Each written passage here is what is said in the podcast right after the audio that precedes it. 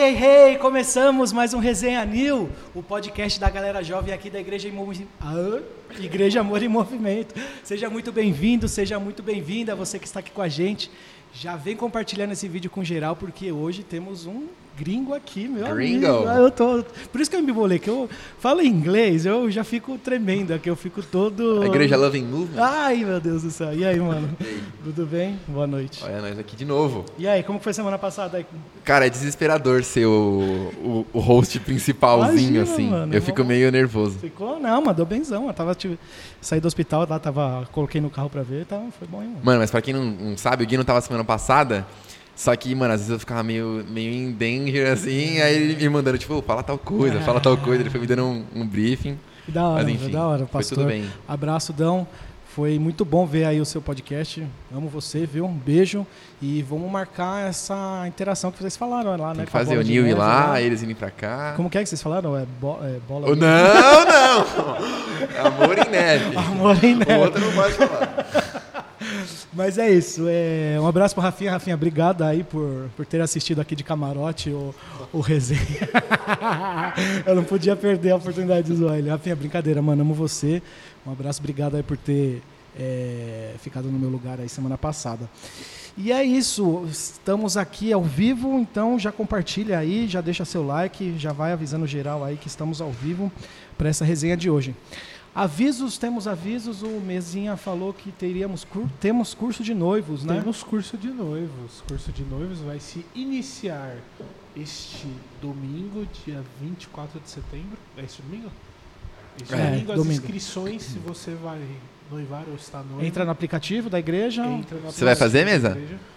É verdade mesmo. Ainda não. Ainda, Ainda não. não? Ainda não. Vai esperar casar pra fazer o curso de novo. Ah, Lógico, eu Ah, sou atrasado. Sim. Não, mentira, eu vou, vou pedir primeiro, né? Acho que faz sentido estar Ah, noivo. verdade, verdade. Pra... Então É você tá já falando que o H fazer não faz sentido. Que isso? Mas é, basicamente é isso. Meu Deus. Parei, parei, parei, sorry. Gente, é, mas se você tá aí para casar, você vai pedir sua namorada em casamento, ou você tá em planejamento de casar, entra no aplicativo da igreja, é, baixa aí na loja do seu celular, na Apple Store, na Google Play, sei lá, Google. É o Google o quê? Google Store Google também. Store, sei Google lá. Store ou App Store. App Store. E baixa o aplicativo da igreja, faça seu cadastro e venha fazer o curso de novo. Mano, é bem, sabe? Vários baratos que você aprende. Eu fiz, eu fiz lá na Bíblica da Paz, o meu, mano. Aprendi e falei, nossa, vou passar por esses baratos no casamento, tá maluco. E passa mesmo, hein? Mas se tivesse feito curso de novo, não ia saber. Se pá faz sentido, né? Faz muito sentido. Então, faça que é bom. É isso. Se você não sabe quem somos, nós estamos aqui, nós somos a Igreja Amor e Movimento e nós estamos agora em endereço novo. Nós estamos na Avenida Ordem e Progresso 661. 661, Várzea da Barra Funda. Igreja onde ontem estava. Lucas, Lucas Moura. Moura. Cara, eu, eu me joguei no chão. Sabia? meu Deus, como assim, mano? Quem não sabe, o Lucas é um jogador do São Paulo. E ele tava aqui ontem. Já era, ganhamos. E aí, domingo vai ter a final. E aí, via... mano, eu sou um pouco. Tipo assim, al- algumas pessoas me relacionam ao São Paulo. Algum- E aí, o moleque veio, tipo assim, Nuri, você não sabe quem tá aqui. Eu falei, mano, quem? Lucas Moura. Eu me joguei, eu literalmente me joguei no chão do lounge. O H tava na hora. Ô, Lucas, você, deu entrevista pro Douglas Gonçalves. Vem aqui dar uma, uma resenha com a gente também, né? Não? Vai que. Vai Tinha que ter feito ele prometer, se for campeão, Não, vir aqui, né? bom. Mas ó, tô falando aqui, se o São Paulo for campeão, semana que vem eu virei aqui com uma tatuagem do São Paulo. Não, a gente vai fazer junto, né? Tá prometido. Mano, vocês são muito doidos. Né? Mano, Mas é isso. Siga a gente nas redes sociais, vai estar aparecendo aí na sua tela. É, Instagram, TikTok e Facebook. Desconnects. E temos também um canal no Spotify. Lá tem as pregações do Rafa, tem os resenhas também que você pode acompanhar. Não, o canal é um perfil, mas tudo perfil no Spotify, eu sempre troco, mas amém. Você sabe aí. E temos os Connects. Fala do Connect, mano. Que- Mano, os connects são parte, é a parte fundamental da visão da igreja. Então, a ideia é que todo mundo que entra aqui na igreja tenha um connect, que é um, um grupo, famosas células. Se você vem no movimento, se sente parte da igreja, se alinha com a visão, já fez um DNA da vida. Acho que não precisa necessariamente fazer o DNA, que é quando porque você conhece tem- a visão da igreja, mas se assim, Tivemos semana passada. um de você já se sente, é, você já se sente parte da igreja, você quer congregar, conhecer as pessoas daqui, o Connect é pra você. Todos os cultos a gente tem pessoal aqui fora que pode te direcionar com isso. No Instagram, connect.am, você consegue fazer a sua inscrição. A gente tem Connects em São Paulo inteiro, em Alphaville, em muitos lugares, para você não se sentir sozinho, não andar sozinho, para você ser discipulado, ter alguém cuidando da sua vida. É importante. Muito, importante. Não, as melhores. uma das melhores amizades que eu tenho hoje, algumas das melhores amizades que eu tenho, eu construí no Connect. Pessoas que eu jamais iria imaginar que ia ser amigo, conhecer, meu. E hoje levo pra vida aí, é muito bom. Faça parte de um Connect. É isso. Patrocinadores. Temos verdade. patrocínio, glória a Deus, mano. Nossa. Glória a Deus pela Ômega Investimento. Deus é bom todo tempo. Cara, a Ômega é uma assessora de investimentos que é parceira do BTG, que é um banco de Um investimento banco muito de famoso. Investimento, isso. Mano, é o que a gente falou semana passada. Primeiro, honrar a Deus com nossas finanças é um princípio, né, mano? Sim. Na Bíblia tá escrito, tem diversas, diversas passagens sobre isso.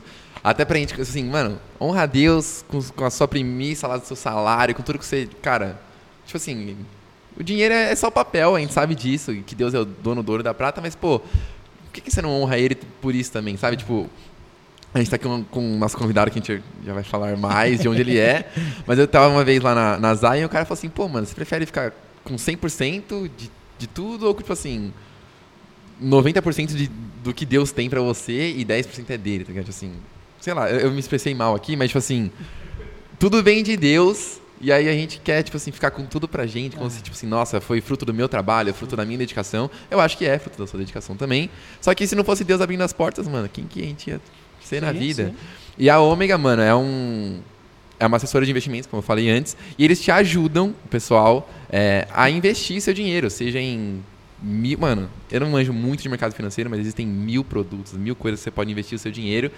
E eu, por exemplo, não tenho tanto know-how disso, então eu precisaria de um, de um assessor para isso. sim. E a Ômega faz esse pra- papel para você. Vai lá, pega quanto você quer investir, o que, que faz mais sentido no seu perfil de investidor ou não, enfim, se você quer mais é, rentabilidade, talvez você tenha um perfil mais agressivo, menos, talvez você tenha um perfil mais conservador. E eles vão te ajudar a traçar esse perfil, a muitas coisas.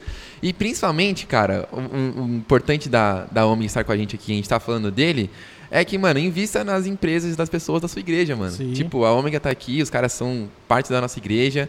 Existem mil bancos por aí, existem mil bancos por aí, mas invista nas empresas dos seus irmãos, tá ligado? Sim. Tipo, pra prosperar a vida deles, pra estar com eles. Então, é, a gente já recebeu alguns deles aqui, né? O Will, o Elber, o Jonas. Jonas. Só falta o Saulo. Que A fala- Fabossi já veio. Fabossi já veio também. A gente vai fazer um episódio na Ômega, a gente tá Ah, falando sobre isso. quiser.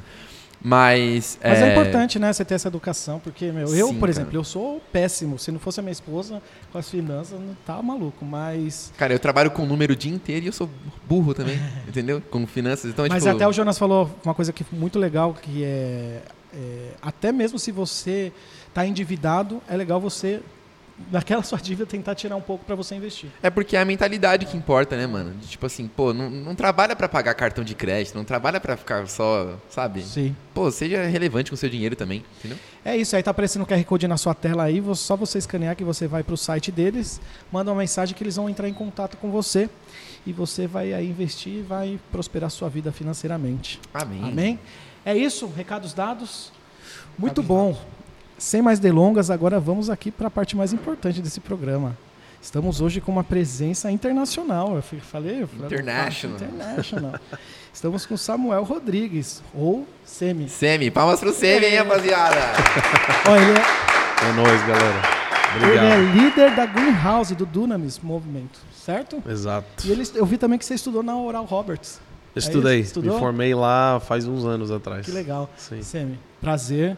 Prazer. Seja muito bem-vindo, muito obrigado, Obrigado. por receber o nosso convite, ter aceitado. E vai ser uma honra conhecer um pouquinho da sua história. Claro que vai ser um resumão aqui tudo, mas que eu tenho certeza vai ser inspiração para minha vida, para a vida de todos que estão assistindo aqui, do Nunes. E, cara, Deus te abençoe muito. Estamos muito honrados mesmo e felizes de ter você aqui com a gente. Obrigado, Gui. Tamo Obrigado. junto. É Tamo nóis. junto. Mano, minha primeira pergunta, que eu não quis perguntar antes. Por que, que você veio pro Brasil, cara? Você é do Da Texas. Essa É, pergunta eu amo, eu Você é amo. do Texas, cara. É. Lá essa- pode usar arma. Que isso? Infelizmente, né? Ah, Infelizmente. GTA. É, isso, isso aí é, pro brasileiro é um pouco difícil. Já, já aprendi, mas sou texano, então Sim. a minha arma tá ali no bolso. Enfim, mas não, eu. É isso. Eu sou americano. é, eu tô aqui no Brasil tem cinco anos que eu tô morando aqui. E como que eu cheguei aqui? É uma, é uma história, viu? Quando eu tinha 11 anos de idade, eu tenho 29 agora. Quando eu tinha 11, eu sonhei com uma bandeira que eu nunca tinha visto. Aí eu lembro que eu vi as cores e como era, e tal, amarelo, verde e tal, azul. E aí eu só lembro que eu acordei assustado. Por que, que eu acordei sus- assustado? Porque eu vi aquela bandeira em chamas. E quando eu acordei, eu tava do lado do, do meu melhor amigo. Ele, tipo, ficou na minha casa aquela noite. Eu acordei, ai meu Deus, e eu contei o sonho pra ele. Ele é testemunha, né, daquilo, da, da, daquele sonho que eu tive com 11 anos de idade. Eu, eu falei, mano, vi um- uma bandeira, tava em chamas. Eu tava, tipo, assustado, velho. E aí, a partir dali, três anos depois, eu tava um freshman, primeiro ano na, na escola, não na secundária, school, no no high school, médio. no ensino médio. E eu tava lá e, de repente, na minha aula, a professora botou na parede a mesma bandeira que eu tinha sonhado. Aí, sabe, sabe aquela, aquele sentimento de déjà vu? Você fica tipo... Caraca, velho. Tipo, você fica assustado. E eu fiquei nervoso. Seu, seu coração começou a bater. Eu fiquei, mano, eu já passei por esse momento. Aí, de repente, levantei minha mão e falei, Miss Geiger, what's the name of that country? Tipo, qual é o nome desse país? Aí ela falou, Brasil. E naquele momento não foi tipo uma voz audível de Deus, mas foi tipo um, como se fosse uma voz interna ou uma impressão no meu coração que Deus falava assim: I'm gonna take you there one day. Vou te levar até lá um dia. Eu falei, ah, legal. Vou fazer o que lá? Eu falei, mano, vou pregar o evangelho pros índios pelados do Brasil, velho. E naquela época, realmente, eu fui aquele americano ignorante que não sabia, né? Eu realmente achei que só tinha índio pelado. Eu falei, nossa, velho, eu vou ter que ir lá e pregar. Assim, é, exato. Mas daí, obviamente, depois dessa aula, né? Porque essa aula era geografia mundial. depois daquela aula, né? Eu comecei a entender que não era só isso. Mas enfim, aí esse momento foi muito doido, tipo, mas eu tinha 14 anos, nem tava vivendo 100% para Deus, sabe? Sim. Eu tava, porque eu cresci, aí eu vou conectar um pouquinho daquilo que eu cresci também, contando como eu cheguei, tipo, no Brasil, aqui no Brasil, mas eu cresci num lar cristão. Eu cresci, tipo assim, com pais, graças a Deus, que ah, oravam, que eram pastores uma vez também, trabalhavam, mas ao mesmo tempo.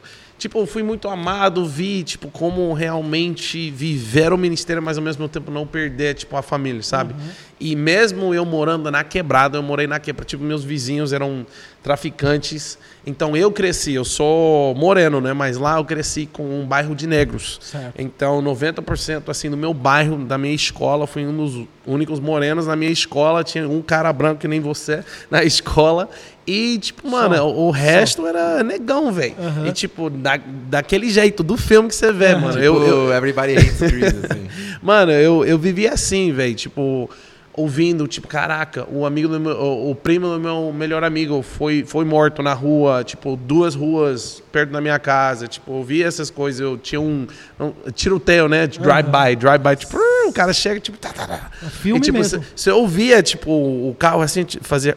Você já sabia, mano, tem que ir lá no, no ah, corredor, você tem que deitar. É assim que ensinaram pra gente. Aí você deita assim. Isso só aconteceu duas vezes, tá? Eu não tô. com- não quero exagerar Ah, mas também. Mas eles também falavam, tipo, é, é isso que você faz. Você vai lá no corredor, você deita. E é isso que, que eu fiz duas vezes lá em casa.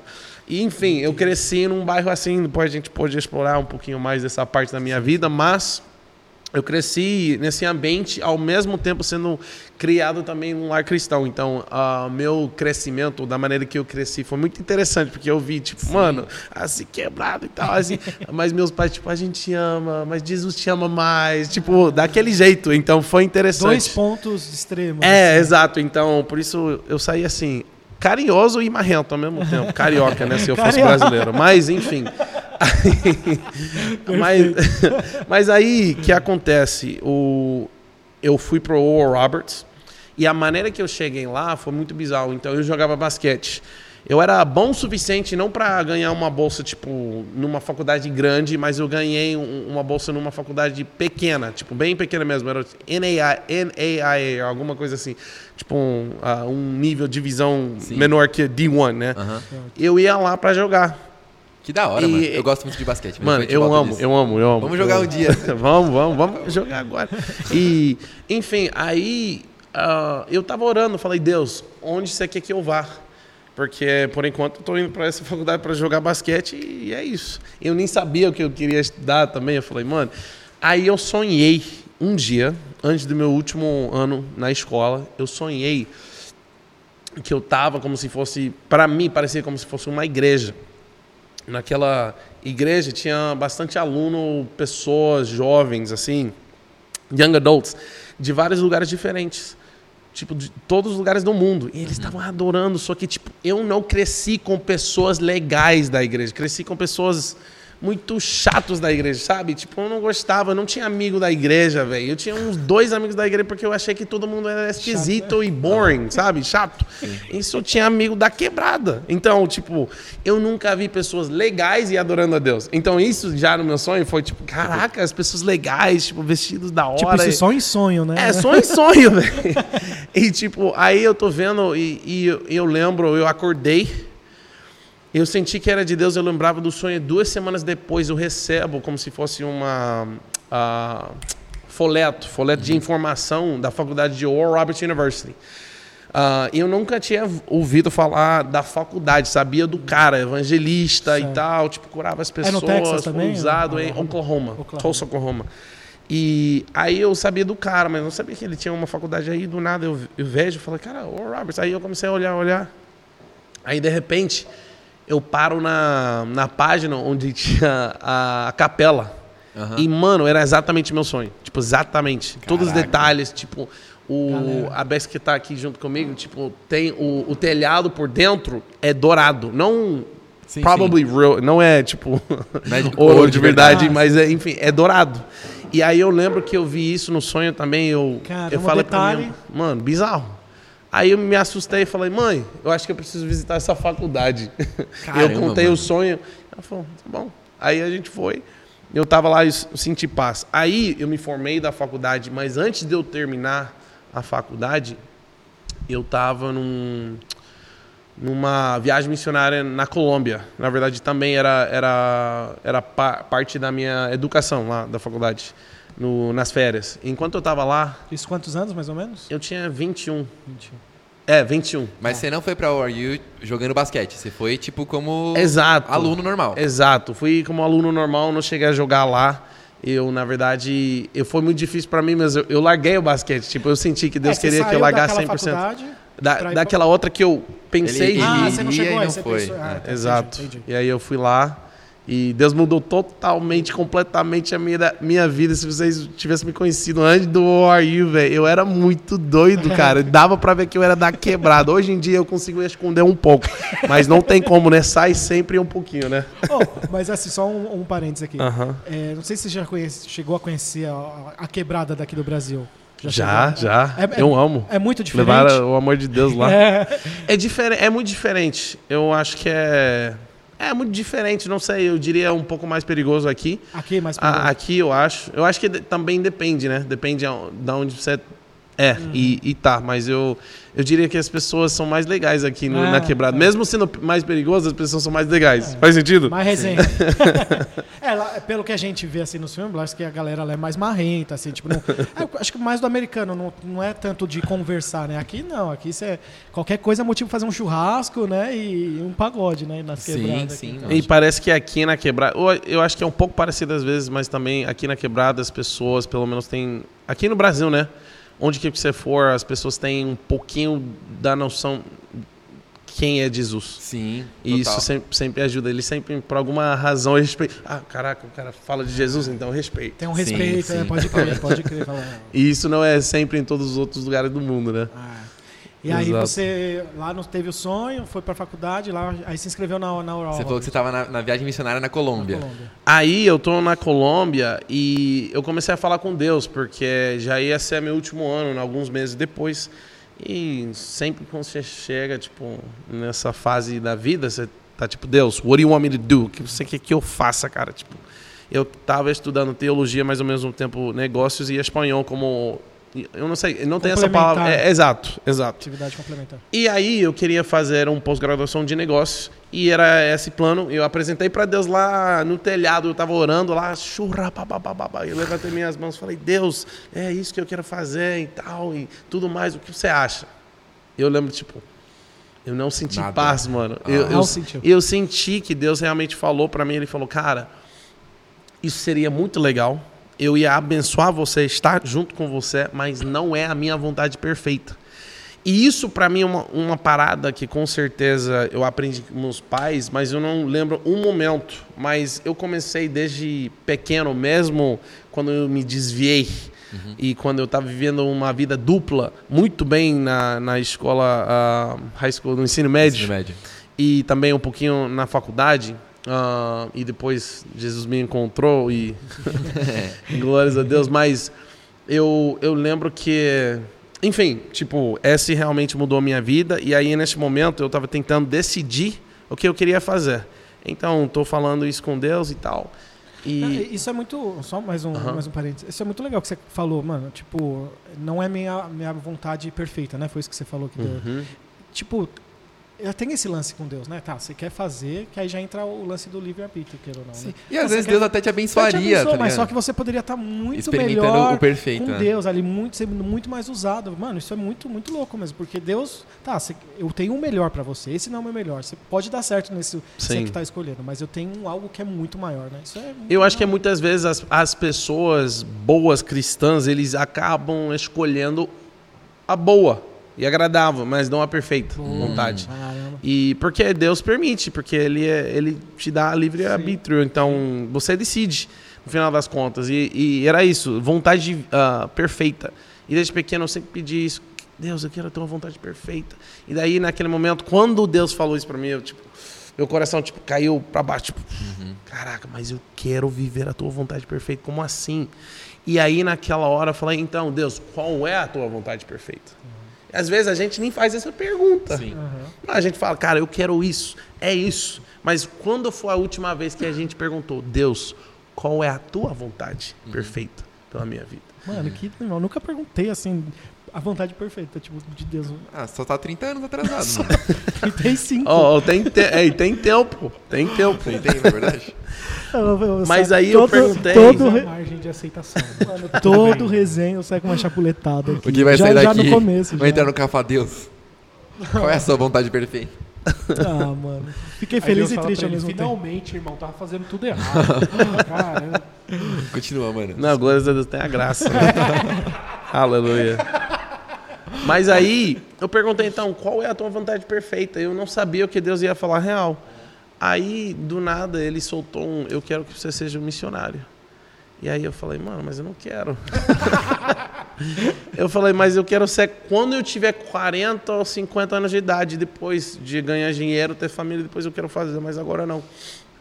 E ele falou de novo: tudo bem, você pode fazer aquilo que você quiser fazer, eu vou te abençoar. Isso é a parada. Deus nos vai abençoar fazendo coisas boas, legais, mas tem uma diferença entre fazendo uma coisa muito boa, abençoada e fazendo a vontade de Deus. Sim. E naquela hora eu falei: caraca, mano, eu quero viver a vontade de Deus. Então, demorou, mas finalmente me rendi lá. Quando eu estava orando, eu falei: tá bom, eu quero fazer a tua vontade. Qual é a tua vontade? Onde que você quer que eu vá. Sim. Naquela hora, 21 anos de idade, de repente ele me faz uma pergunta. Você não lembra quando você tinha 11 anos de idade? Tipo, 10 anos atrás, velho. 10 anos, 10 anos. E aí, você não lembra quando você tinha 14 anos de idade? Aí, de repente, tipo, tudo tava encaixando, tipo, num tipo, momento assim, mano. assim, tipo, caindo assim. Aí, de repente, Caraca. ele falou: You're going to Brazil. Você vai pro Brasil. Eu falei, Brasil? O que, que é Brasil? Eu ainda não sabia nada do Brasil. Mano, eu sabia de Guaraná e pão de queijo só. E eu falava, oi, tudo bem. A única coisa que eu falava. Eu mal, mal falava espanhol na época. E aí, tipo, eu falei, tá bom, amém. Mas era uma parada muito esquisito, mas bom, tipo, ao mesmo tempo, de ouvir de um lugar onde você não conhece, você nunca pisou, mas de saber e ter uma convicção 100% que é, é aí onde eu preciso ir. É tipo, pesado. Tipo, é minha casa. Não, eu falava para as pessoas, Brasil é minha casa. Antes de ir, eu nem conhecia Brasil, eu conhecia tipo dois brasileiros na minha vida. Mano, que doideira, né, velho? Muito, tá maluco. Que doideira. O, o, Luciano Subirá, que é um pastor, não sei se você conhece aqui. Conhece. Ele fala essa, tipo, de que às vezes você tem uma certeza que você sabe, porque por que você sabe? Porque eu sei, mano. É, e, simplesmente sei. É, sei. e eu sei que é assim, já era. E, tipo, Deus fala, mano, a paz é o árbitro do nosso coração, né? A Bíblia fala isso, mano. É bizarro e eu precisava, né, ver aquilo, eu não falava nada de português. Terminei meu último ano Comecei a aprender um pouquinho de português antes de eu chegar, mas não falava nada. Aí em 2016, pela primeira vez, eu vim aqui no Brasil. Eu estava no norte do país, eu estava no Pará, nos Amazonas, e eu me conectei. O primeiro ministério que eu me conectei era a Igreja da Paz. Ah, conhece a Igreja da Paz? Mas você veio sozinho pro Brasil? Então, para explicar um pouco melhor, eu estava liderando uma equipe de missões da minha faculdade. Então, porque a nossa faculdade é cristã também, então nas férias tem- você tem uma opção de fazer missões. Aí pega tipo, toda a galera de vários tipos de estudos diferentes, aí bota todo mundo junto para fazer missão, para para né, expan- A Igreja expandir da o... Paz é a do pastor... Palha- Ah, Ebiúgo. A. Paz Church. Ah, Paz Church, Paz Church. É É que porque lá- Paz é é porque do- lá atrás Era a Igreja da Paz ainda. Não, não, que tem a da Paz que passa na... É, sim, é verdade. É porque quando cheguei era a Igreja da Paz, eles mudaram, Paz Church agora. Exato. E, enfim, aí eu me conectei com eles, eu tava com um time, a gente ficou um mês junto. E tipo, cara, a gente nos ribeirinhos demorava dois, três dias às vezes pra chegar nos lugares. Caraca. E quando a gente chegava, a gente construía igrejas. Tipo, mano, era pesado, velho. Tipo, trabalho. que ele, ele achava que era só índio, ele veio um lugar que então, era isso só falar. índio. tava, É, tava Deus- certo. Deus cumpriu, né? Porque o Brasil é, um- é vários países dentro do... do- Não, mano, quem não foi pro Pará tem que ir, velho. É outro país, velho. outro país. Não, é, é outro açaí. país. Já foi pro Acre? Ainda não, me convidaram. Eu preciso, eu preciso responder. Os caras os caras falam que no Acre tem dinossauro até hoje. Eu, sei, eu, eu já, eu sempre zoo eles também. todos direto. eu, acho que é Os mais rápido. acrianos. Acho que é mais rápido pro Texas do que pro Acre, mano. Deve ser mais perto. Ah, com certeza, com certeza. Mas continua, mano. Você tava lá, Não, Ribeirinho. sim, lá nos ribeirinhos, cara. Eu lembro que uma vez tinha piranha, tipo, lá enquanto a gente tava tomando banho. Eu lembro, eu tava assustado, porque, né, quando você é líder da viagem do ORU, você assina uma parada, se alguém morrer e tal, você pode ser, não, não preso e tal, mas you're- você é responsável. Sim, sim, como... E, e aí eu lembro que a gente tava voltando, mas foi muito burro, porque no dia anterior, eu, eu, eu que fui burro, né? Eu falei, mano, eu quero ver uma piranha, não vi ainda. Cuidado onde você fala isso, hein, Então mano. eu falei, cara, vamos pegar uma comidinha, jogar e ver se eles começam a aparecer. Cara, a gente começou a jogar. Tá, tá, tá, tá. Mano, começaram a aparecer. Aí o cara do, do barco, Joaquim. Mano, tem uma história depois, eu preciso contar de Joaquim. Joaquim, tá. Esse cara é Conta, bizarro. Deixa eu esquecer aí. Enfim. E aí ele falou: não, não, vamos pegar um balde. E aí a gente pegou um balde e pegamos uns sete, seis ou sete piranhas. Eles estavam pulando assim, ó. Nossa, era, era barco. muito então, pra pegar num balde assim, tipo. É, Mano, tinha, Sim, mano, tinha Cadurno, bastante. Cadurno, e a gente só pegou só pra ver como eram, aí depois a gente jogou de volta. E, mano, mas foi assustador, não, Não, vou é- mentir. Vamos Ele que pegou, eu não ah, peguei. Isso aqui é uma piranha, beleza. Não, mas você é louco, aquilo lá mata, velho. Mano, arranca, tipo assim. Não, se você cai ali, filho. já Mano, cadê? dedo, velho, o bagulho. É bizarro.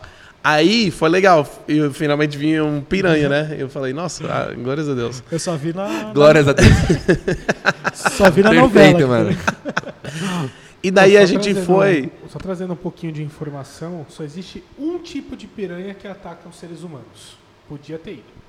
Não, se tiver um sangue. Eu acho que era esse tipo, com certeza.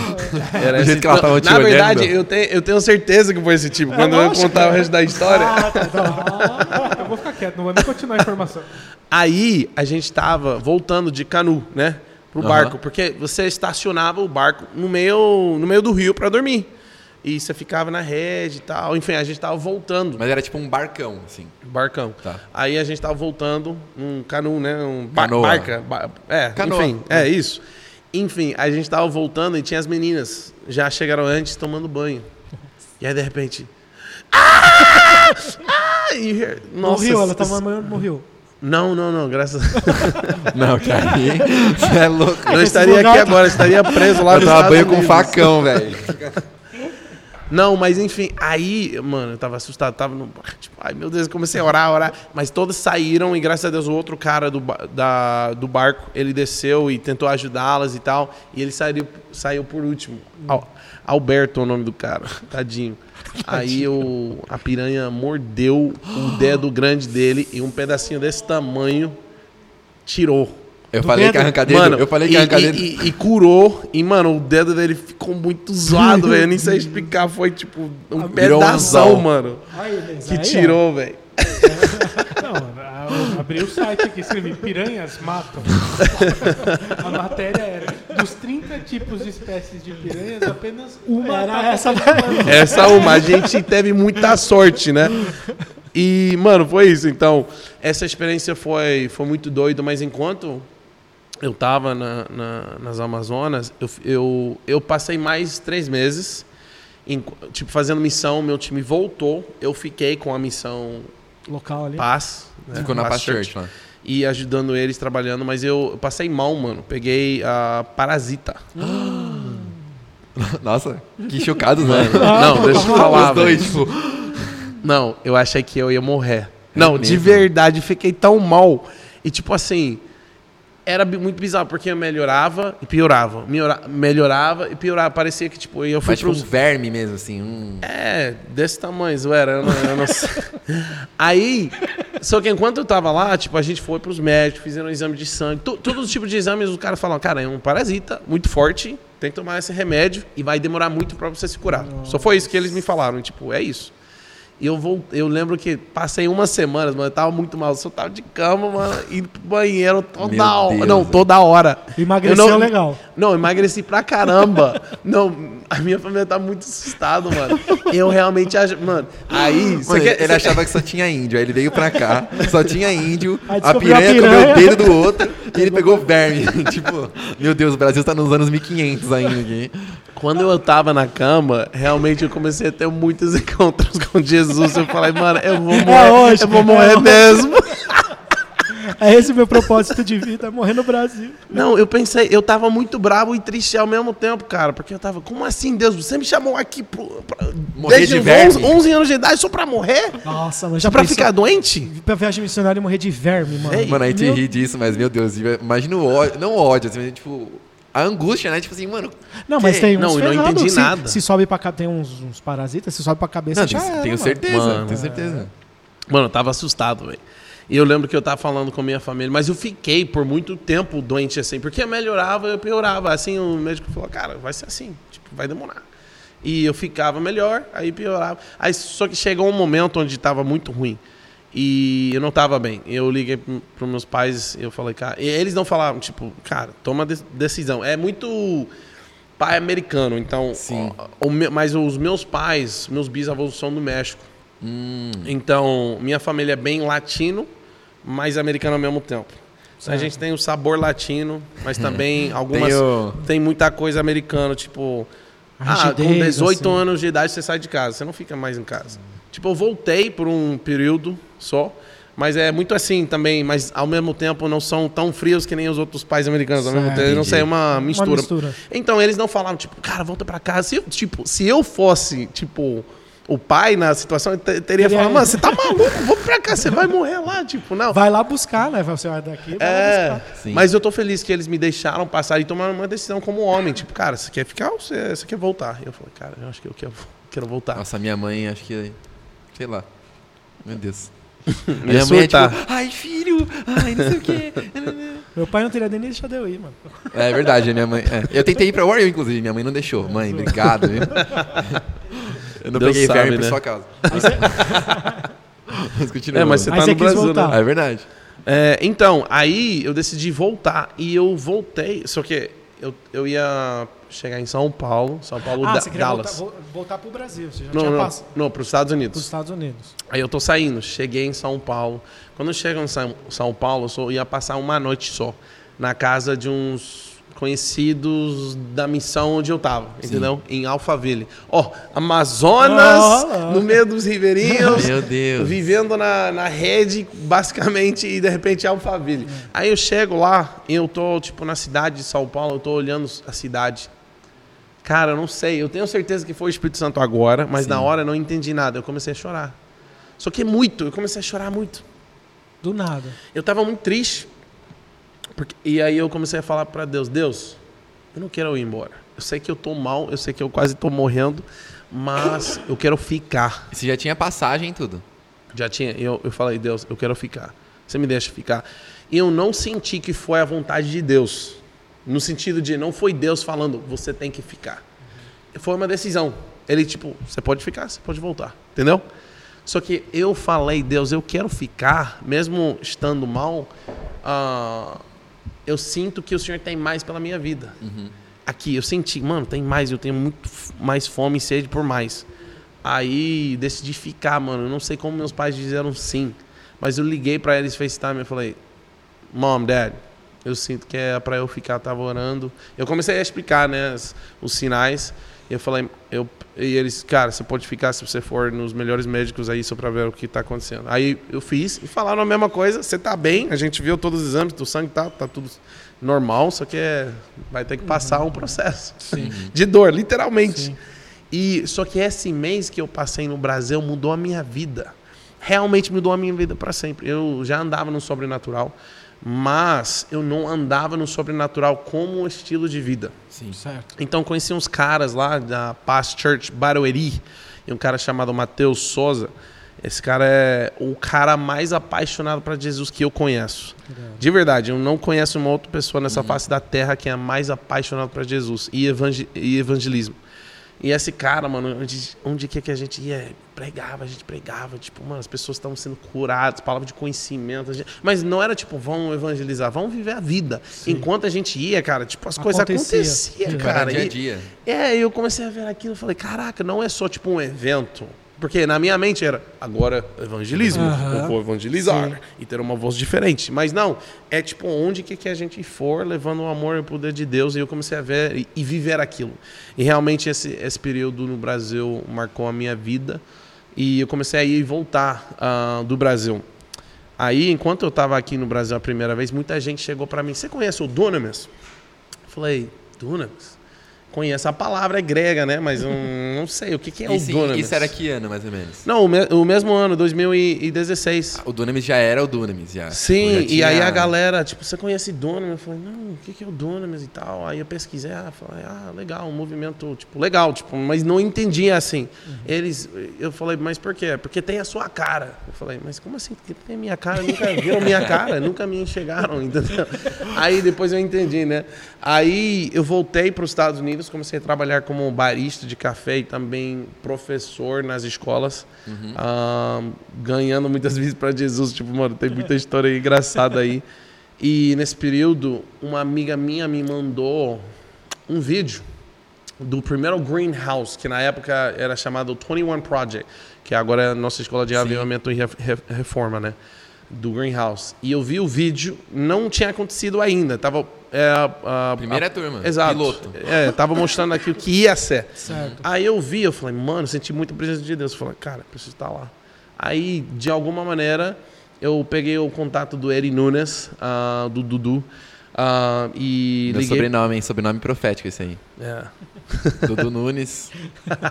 Ele tá na Zion de Lisboa agora. Ele tá, ele tá. E aí a gente fez um FaceTime, a gente sentiu uma conexão, ele orou por mim, eu orei por ele, e aí ele me convidou para ir pro primeiro Greenhouse. Eu, eu fui em 2017, eu tava lá na, no primeiro Greenhouse, na primeira noite.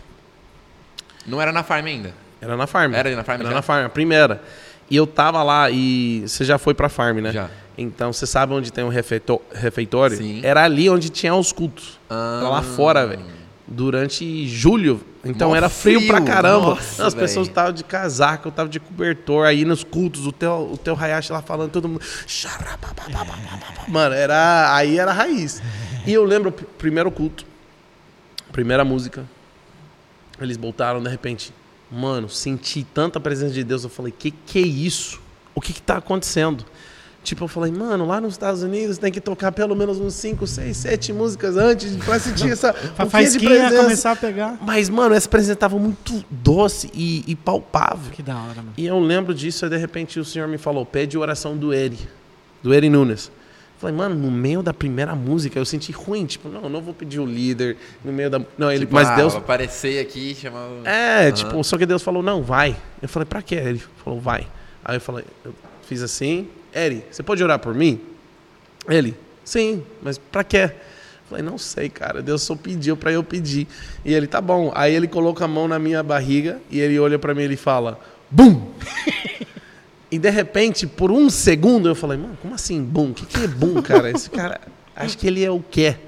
Aí do nada, cara, BUM! Aconteceu, velho. Aí do nada o Espírito Santo veio sobre mim. Comecei, mano, eu voei pra trás.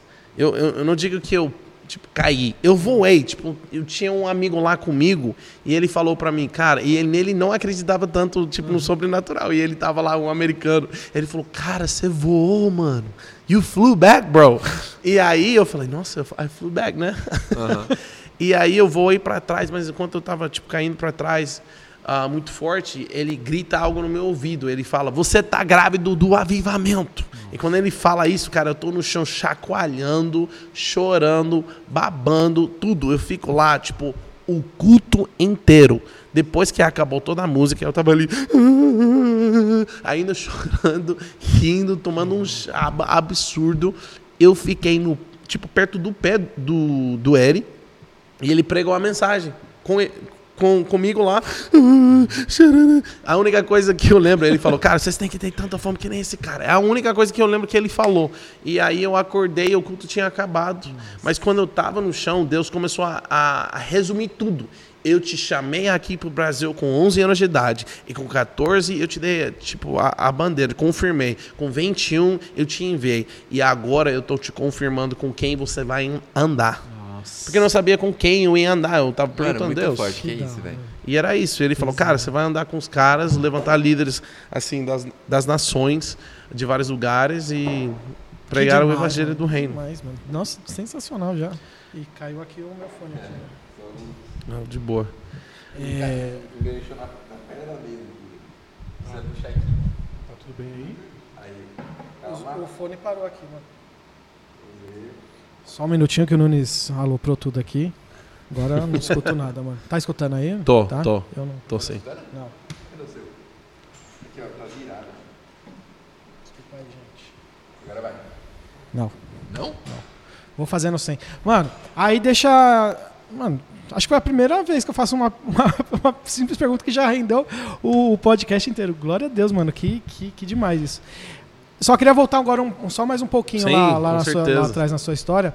É, pelo que eu vi, então, seus pais, eles sempre foram, foram é, cristãos, assim, ou eles se converteram? Como foi o processo? Você tem irmãos? Seus irmãos também são missionários? Qual é que é essa, a sua família, assim? Sim, então meus Qual a pais. igreja que eles são? Sim, a gente cresceu, eu cresci em Assemblies of God, Assembleias de Deus dos Estados Ah, Unidos. legal. E, e numa igreja com texto latino. Então é engraçado, né? Tipo, o meu bairro era de negro, minha igreja latino. E, e isso era, tipo, minha vida. E de que cidade que você é no Texas? Eu sou de uma cidade não é tão conhecida, nem tão grande, nem tão pequena também ao mesmo tempo. É 300 mil pessoas Ah, que, grande. tipo, em comparação. Não, mas em comparação com São Paulo, outra Ah, cidade sim. é, tipo, minúsculo. Mas, ahn, mas sim, uma cidade chamada Lubbock, Ah, que fica em, no, no norte parte do, do estado. Ah, então não é, tipo, porque no, no Texas tem bastante latino ou não? Tem, onde eu, da onde eu sou, tem muitos, mas não tantos como em outras cidades. Entendi, Então, a minha cidade é mais uma, uma mistura de branco, negro e um pouco de latino também. entendi. Ah, Mas aí continua, você tava num contexto que, tipo assim, todo mundo falou que era, tipo, negro e tal. Sim, meus pais, eles, eles cresceram em igreja cristã, então a gente cresceu em Assembleias de Deus. Então isso aí é meu background. Eu cresci com vendo pessoas, tipo, ah, profetizando, entregando palavra, caindo. A Assembleia de Deus de lá é parecida com a nossa, assim? A mesma, é a mesma... Eu não conheço tanto daqui pra dizer, eu já fui em algumas, mas eu sei que é- existe uma diferença entre algumas e outras Sim, aqui, sim. então não sei tanto Tá, de tá, dizer. beleza. Mas eu diria que, assim, eles são. Quando eu cresci, eram bem, avi- bem, bem avivados. Mas quando eu, cresci, eu fui um pouco maior de idade, bem menos. Então você não via tanto o sobrenatural. Mas quando eu era pequeno, eu lembro os caras chegando lá, tipo, botando a mão na minha cabeça, me forçando pra cair. Aí às vezes eu caía de, de graça. Eu falei, ah, mano, eu não quero que esse cara pare de me empurrar, então eu vou cair mesmo. Mas eu sou muito grato que mesmo essas, essas paradas, né, de um cara empurrar, eu não deixava isso me impedir de saber, cara, eu sei que isso foi falso, mas eu sei que existe o Espírito Santo é real. Sabe o que eu tô falando? Uau, sim, tipo, eu podia ter deixado, tipo, não, um cara chato, o cara acha que ele tem Espírito Santo e não existe, não, enfim, mas eu sabia, não, isso é falso, isso é real, sabe? Mas seus pais sempre acreditaram, tipo, no mover do Espírito Santo e tudo mais. Sempre, sempre. Então eles me, me criaram assim, tipo, Entendi. andar com o Espírito Santo. Ah, eles falavam essa parada que eu falei. a gente te ama, mas Jesus te ama mais. Então, desde pequeno, cara, eu tinha um desejo muito forte para conhecer a pessoa de Jesus. Que da hora. Então, Tipo, quando quem é esse cara que me ama mais que meus pais, né? É, exato.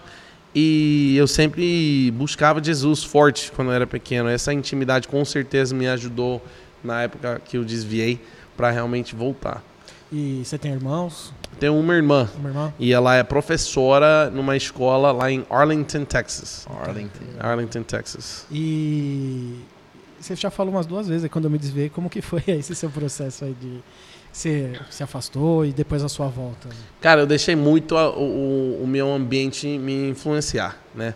Eu acho que é a cultura não era tipo tão ruim nesse sentido, mas a cultura de, de ah, essa palavra é muito difícil pra mim. Qual? A pr promiscuity. Promiscuidade. I- Isso. e então, desde quando eu tava crescendo aí, tipo, eu realmente batalhava muito, tipo, com, com meninas. Então, Sim. eu, eu comecei a fazer sexo com 14 anos de idade. Uau. Então, era isso, cara. Então, tipo, eu não queria usar drogas, não queria beber. Eu até tinha um amigo meu que ele era como meu irmão mais velho. Ele me falava, bro, não bebe, não faz drogas, mas pega, pega, pega meninas e ora e vai pra igreja. Tipo, mano, tudo, tudo muito ruim. E era tipo isso. E meus pais não sabiam, cara. Tipo, era a pessoa mais, tipo, vivendo uma vida dupla mais discreta que eu conheço na face da terra. Todo mundo, tipo, caraca, o cara, assim, 15, 16 anos tá lá na igreja, ora, aleluia, chorando. Só que, tipo, ninguém sabia, mano, que eu tava vivendo uma vida dupla. Sim. Eu levei isso até as. Acho que foi 20, 20 anos de idade. Um, yeah, 20 anos de idade, no meu segundo ano na, na faculdade. Então ainda estava vivendo isso na faculdade Sim. cristã que Deus me Ah, levou. Não na faculdade, Sim. com meninos da faculdade. Sim. Eu falei, cara, se eu vou errar, eu vou errar com pessoas do mundo. Era tipo, era muito assim, cara. Assim Mas que eu tinha, pensava. tinha um peso ou não? Você fazia. Ah, tinha um Tinha um peso, remorso, mas eu, assim. eu já tava, tipo, mano, é, é, É isso, isso. Que, eu, que, eu, que, eu, que eu tô vivendo, entendeu? E quando, ao meu segundo ano, eu tava no meu quarto, depois que eu tinha voltado de uma balada, velho. É. E enquanto eu tava deitado, de repente. Então, meu nome é Samuel Isaac Rodrigues. Samuel Isaac Rodrigues. Toda a minha vida, as pessoas me chamavam do Isaac. Sim. Ah, Isaac. E, e ainda nessa época, meu nome era Isaac. Uhum. E eu tô deitado, de boa. Tinha voltado da balada. De repente eu ouço uma voz. Samuel, Samuel, Samuel. Terceira vez. Cara, na terceira louco, vez, eu pulei da cama. Tava ó. assustado. Achei que era um demônio.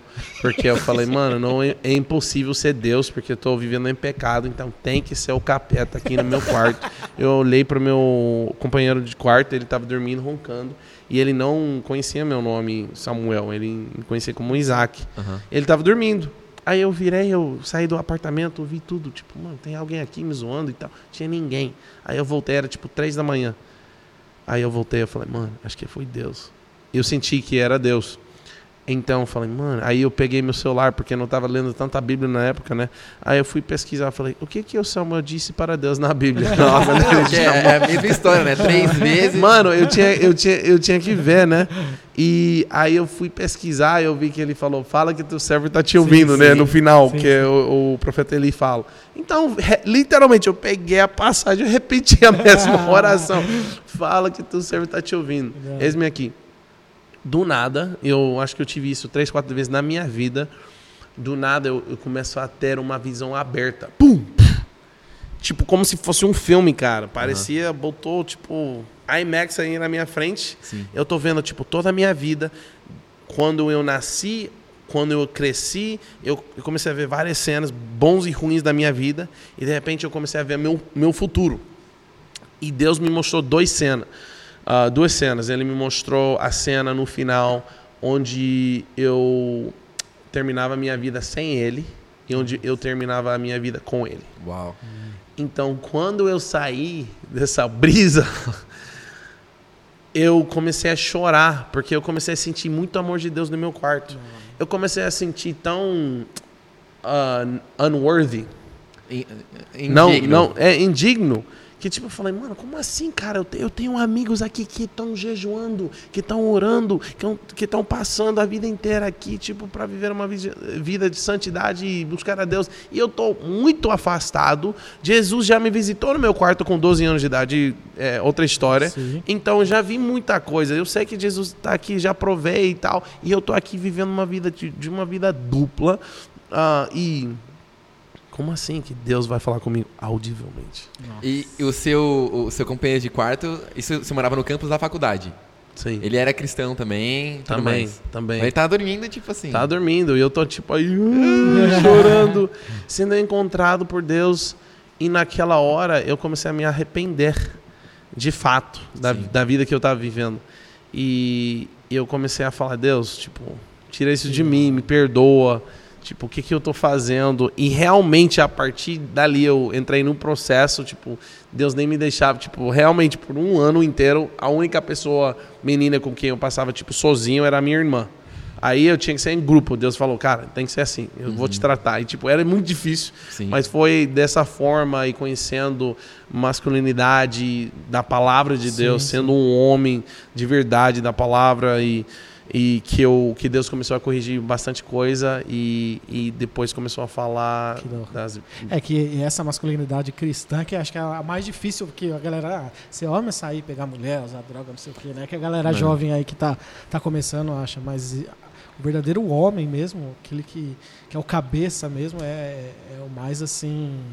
É, é difícil de você ser, até você ter um entendimento. Depois você tem um entendimento, claro. Sim. Você, aquilo, aquilo fica leve, flui naturalmente, mas até você poder ser tratado, né, igual você foi tratado, Sim. até poder ser, ter toda a caminhada, ter todo o processo ali estabelecido na sua vida, acho que é um processo dolorido, né? Você Não, tirar todo demais. aquele costume que você tinha Mano, tido. né? Eu falei que eu fui no retiro do Vox, né? Tipo, o Vox, pra quem não conhece, é o Nil da Zion, né? Tipo, o culto de jovens. É que lá eles têm dois cultos de jovens, né? De jovens de 18 a 26 anos, que é o Vox. E de 26 pra frente, que é o Eclectus, né? É isso. É isso. E aí, uma das, cara, uma das paradas mais fortes do, do retiro inteiro foi quando eles separaram, tipo, meninos e meninas. E aí o Veiga foi falar sobre masculinidade, assim.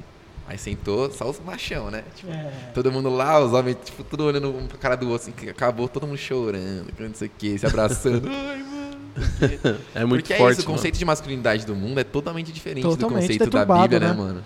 é totalmente inverso, é totalmente é, aquilo que o inimigo quer pegar tudo que é bom, né, e, e transformar no que é ruim para poder dizer que aquilo é, é o bom, que aquilo que é o gostoso, né? E, mano, é para quem não tá numa vida cristã, para quem tá no mundo, é muito difícil ter essa compreensão, né? E até você ter os olhos abertos, ter todo esse entendimento é aí, aí que entra o constrangimento do Espírito Santo na nossa vida, né? Que é um louco. Eu acho que tem muito a ver com identidade também. Tipo, uma coisa que Deus tinha que fazer comigo nesse, nesse processo que você está falando que, que é dolorido, foi dolorido para mim. Aí, um, um- antes do meu terceiro. Terminando o meu terceiro ano. Mano, bizarro. Uns dois meses antes de eu receber meu chamado pro Brasil, Uhum. Deus me pediu para ir para casa. E eu não queria ir para casa, eu queria tipo ir viajar antes e depois ir lá fazer a viagem que eu tinha que fazer. Mas Deus falou: "Não, volto para casa".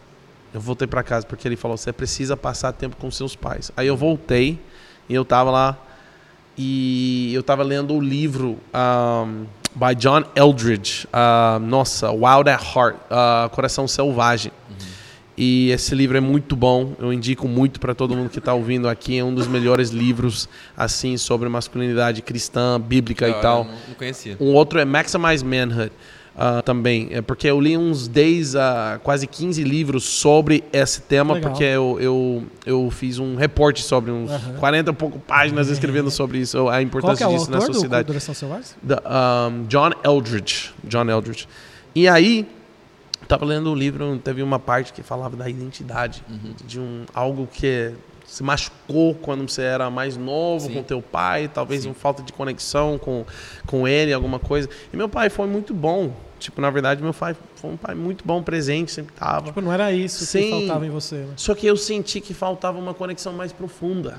Senti que eu nunca tive meu pai assim indo profundo comigo, sabe? E eu nunca consegui ir profundo e a me abrir profundamente com ele. Eu sempre queria isso, só que eu não tinha isso. Mi- Minha irmã tinha isso com ele, mas eu nunca, nunca tive. E... Uhum. Mas seu pai era como? Tipo, ele era mais durão assim? Ou ele era mais. Tipo, ele era tranquilo e não partia de você só isso? Era... Mano, ele tentou. Entendi. Mas ele tentou da melhor forma que ele sabia, porque o pai dele era, era alco- alcoólico. E então ele teve problemas com bebida e tal, o avô, meu avô. Uhum. E então ele não teve esse exemplo. Então ele estava sendo tipo fazendo o melhor dele, ele Sim. tentava realmente, Sim. só que eu tava muito tipo fechado. Sim. Várias vezes eu não vou entrar em todas as histórias, mas mano, muita coisa que tipo eu fiz zoado contra ele pra machucar ele de propósito. Caramba. Então, ah, emocionalmente falando, né? Aham. E, e aí, então teve essa barreira por causa disso também. E aí o senhor falou, cara, vai atrás dele. E aí eu senti, pai, quero que você leia esse livro. Porque eu sabia que, tipo, ele, ia, ele ama livro. Então dei o livro, tá bom, vou ler. Aí ele leu. E, ah, foi um livro bom. E me devolveu. Só que eu achei que, tipo, ele ia falar, Ia meu queimar filho, igual." eu te amo. Vamos lá fazer um retiro juntos. A, a gente, a Vamos gente nunca acampar. fez. Mas ele só, tipo, me devolveu o legal. livro e falou, foi muito legal, gostei. tipo, aí eu fiquei de cara, tipo, Pô, não, mas eu falei, não, tá bom, porque tem uma parte onde fala, se teu pai ainda tá vivo e ele, tipo, está aberto, tenta resolver as coisas. E eu não tinha tanta coisa para resolver, mas eu queria uma conexão mais profunda. Então eu falei, pai, vamos, você viu aquela parte lá no livro que dizia, né, faz um retiro e tal. A gente Sim. nunca fez isso, né? Tipo, queria fazer isso com você, o que você acha? Antes de eu ir embora. Ele, tá bom, vamos fazer. A gente entrou no carro. A gente foi para um hotel, cara. Tipo, mano, foi muito. Nada a ver, velho. Meu pai não sabia, ninguém levou ele um retiro. Então, cara, Sim. ele foi para um hotel. A gente pegou duas noites num hotel. Ficamos numa cidade próxima. A gente saiu para comer, voltamos. E eu tô, tipo, na, na outra cama e ele tá na outra. Eu tô deitado e eu tô frustrado. Tipo assim, pensa num cara, tipo, frustrado. Eu não tava, era tipo, isso que eu queria. né?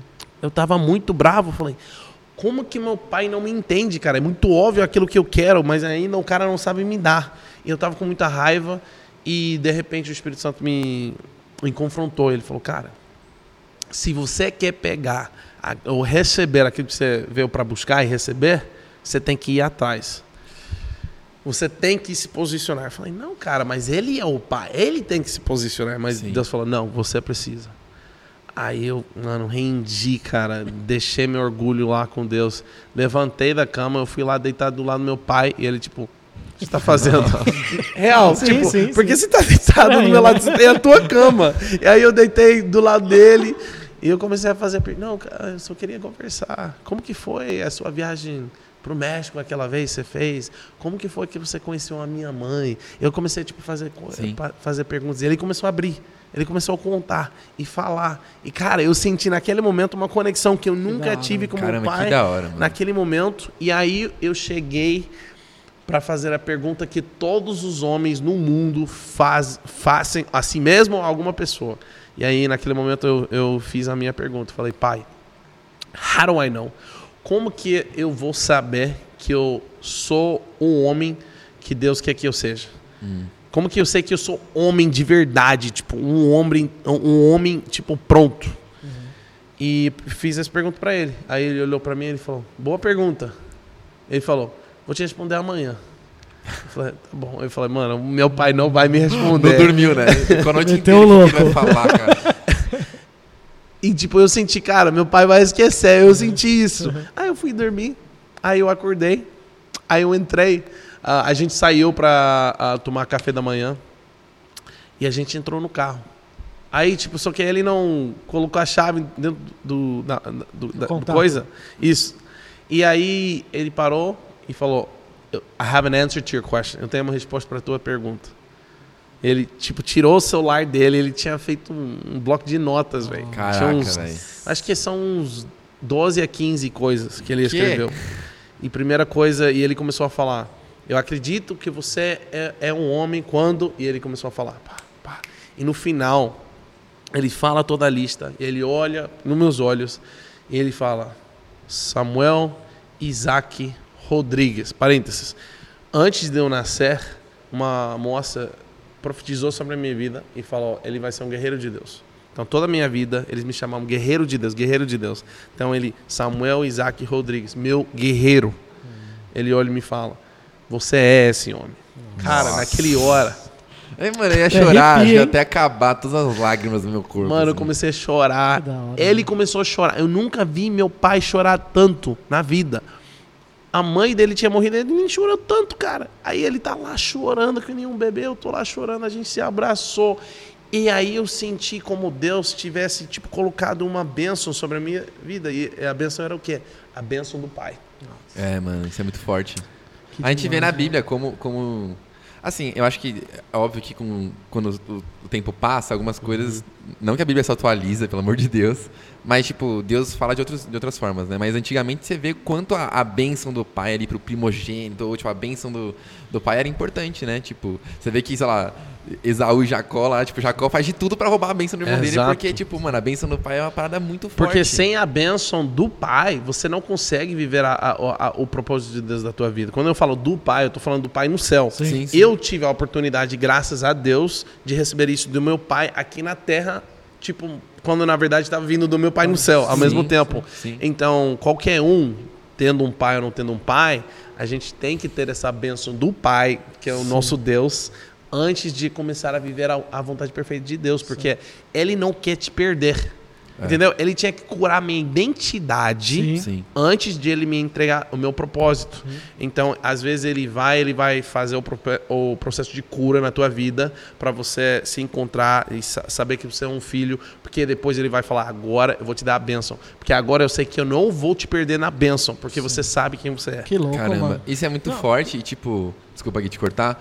É, a gente teve uma, um tempo de oração aqui sexta-feira passada. E aí o Bueno, que é o nosso líder de, Sim. de jovens, inclusive beijo, Rafa. é, a gente tava lá na- na- no meio da vigília, assim, e ele falou assim, cara, pô, eu fiquei a semana inteira pensando o que, que Deus queria pra esse momento.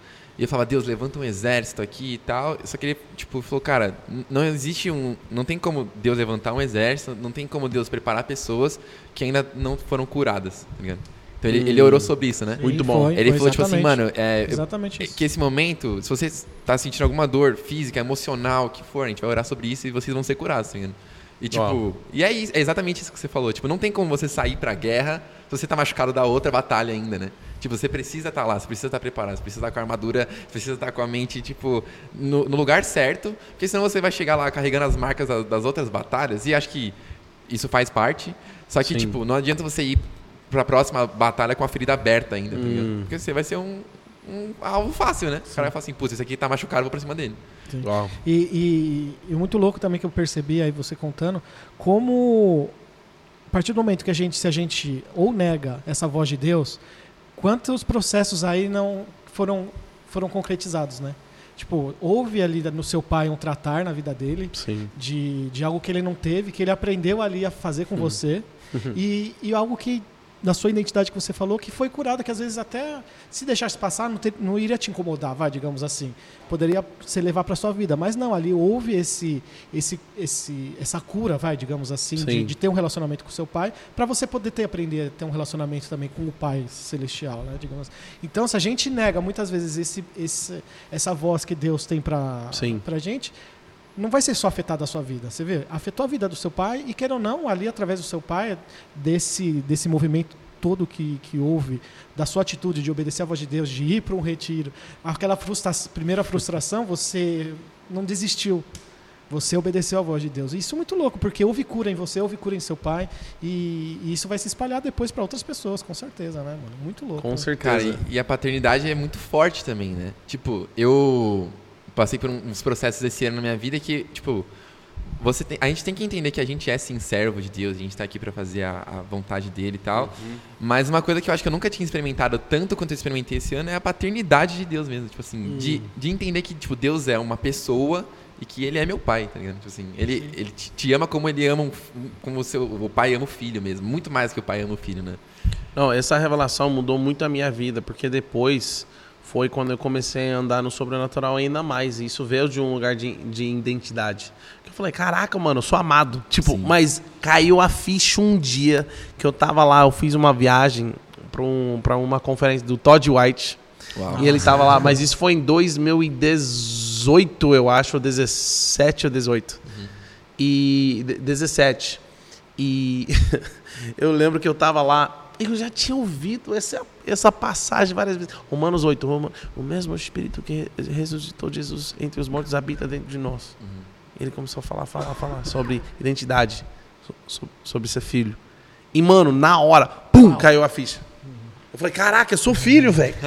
Sou filho, sou muito amado. Aí eu saí de lá, eu comecei, tipo, mano, rasgar as ruas, tipo, mano, pregando tanto, tanto o evangelho, porque não vinha de um lugar de eu quero fazer e ver aquilo. Não, eu sou amado uhum. e desse lugar eu vou amar. Que louco, velho. Ah, e... demais, demais. Pode falar. Não, eu só. É, como a gente tem o tempo um pouco mais curto aqui, eu só queria entender, se você explicasse um pouco pra galera como que funciona a, a Greenhouse. O Greenhouse, como... eu ia falar disso também, é. estamos alinhados, cara. é, Deus. E assim, qual que é o intuito, qual que é o propósito, como que nasceu? Como que você chegou na liderança chegou também? Sim.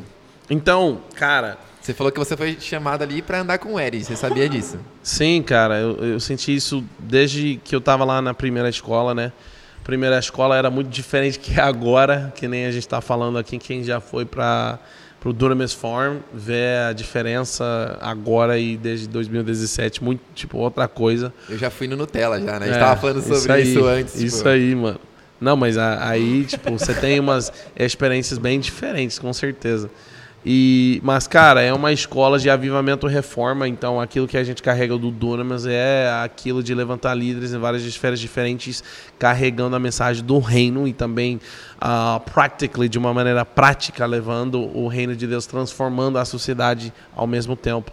Então lá a gente tem pessoas. Essa última escola realmente foi uma das melhores, se não a melhor escola que a gente já teve no Brasil. A gente tem o Dunamis Greenhouse Brasil, Europa e Daqui a pouco também a gente vai ter nos Estados Unidos, na Coreia também. Quantas, e... quantas nações tiveram agora nessa última? Então, essa tiveram uns 23 a 24 nações diferentes. Mano, sem noção, Gui. 24 países diferentes, mano, representados lá, galera. Não, preciso falar isso para os brasileiros que estão aqui assistindo. Cara, eu, eu não viajei todos os países. Tem muito, várias pessoas que eu conheço pessoalmente que já viajaram muitos mais países. Eu, eu acho que eu visitei uns 20, 21, 22 nações. Uhum. Mas todos os lugares que eu, que eu tenho ido, cara, realmente todas as pessoas me façam a mesma pergunta, que é What is God doing in Brazil? Me conta. Eu quero saber aquilo que, tá, que Deus está fazendo no Brasil. Então, eu sempre falo para o brasileiro, vocês são muito mimados. Por que, que eu falo isso? É, você é muito mimado espiritualmente. Uhum. Você não tem noção de, de tanto um lugar como a Coreia, os jovens de lá de, desejariam tipo ter a experiência do Espírito Santo que vocês estão tendo aqui agora. Obviamente a gente sabe do passado que eles já experimentaram vários, vários avivamentos e reformas, mas eu estou falando de acho que às vezes vocês não têm como brasileiros não são daquilo que Deus está fazendo na sua nação. Cara, é muito forte, é muito especial. Vocês realmente estão sendo levantados como líderes das nações e eu acho que é a hora de cair a ficha. Uhum. E eu acho que quando cair essa ficha, finalmente, o nome de Jesus vai acontecer logo.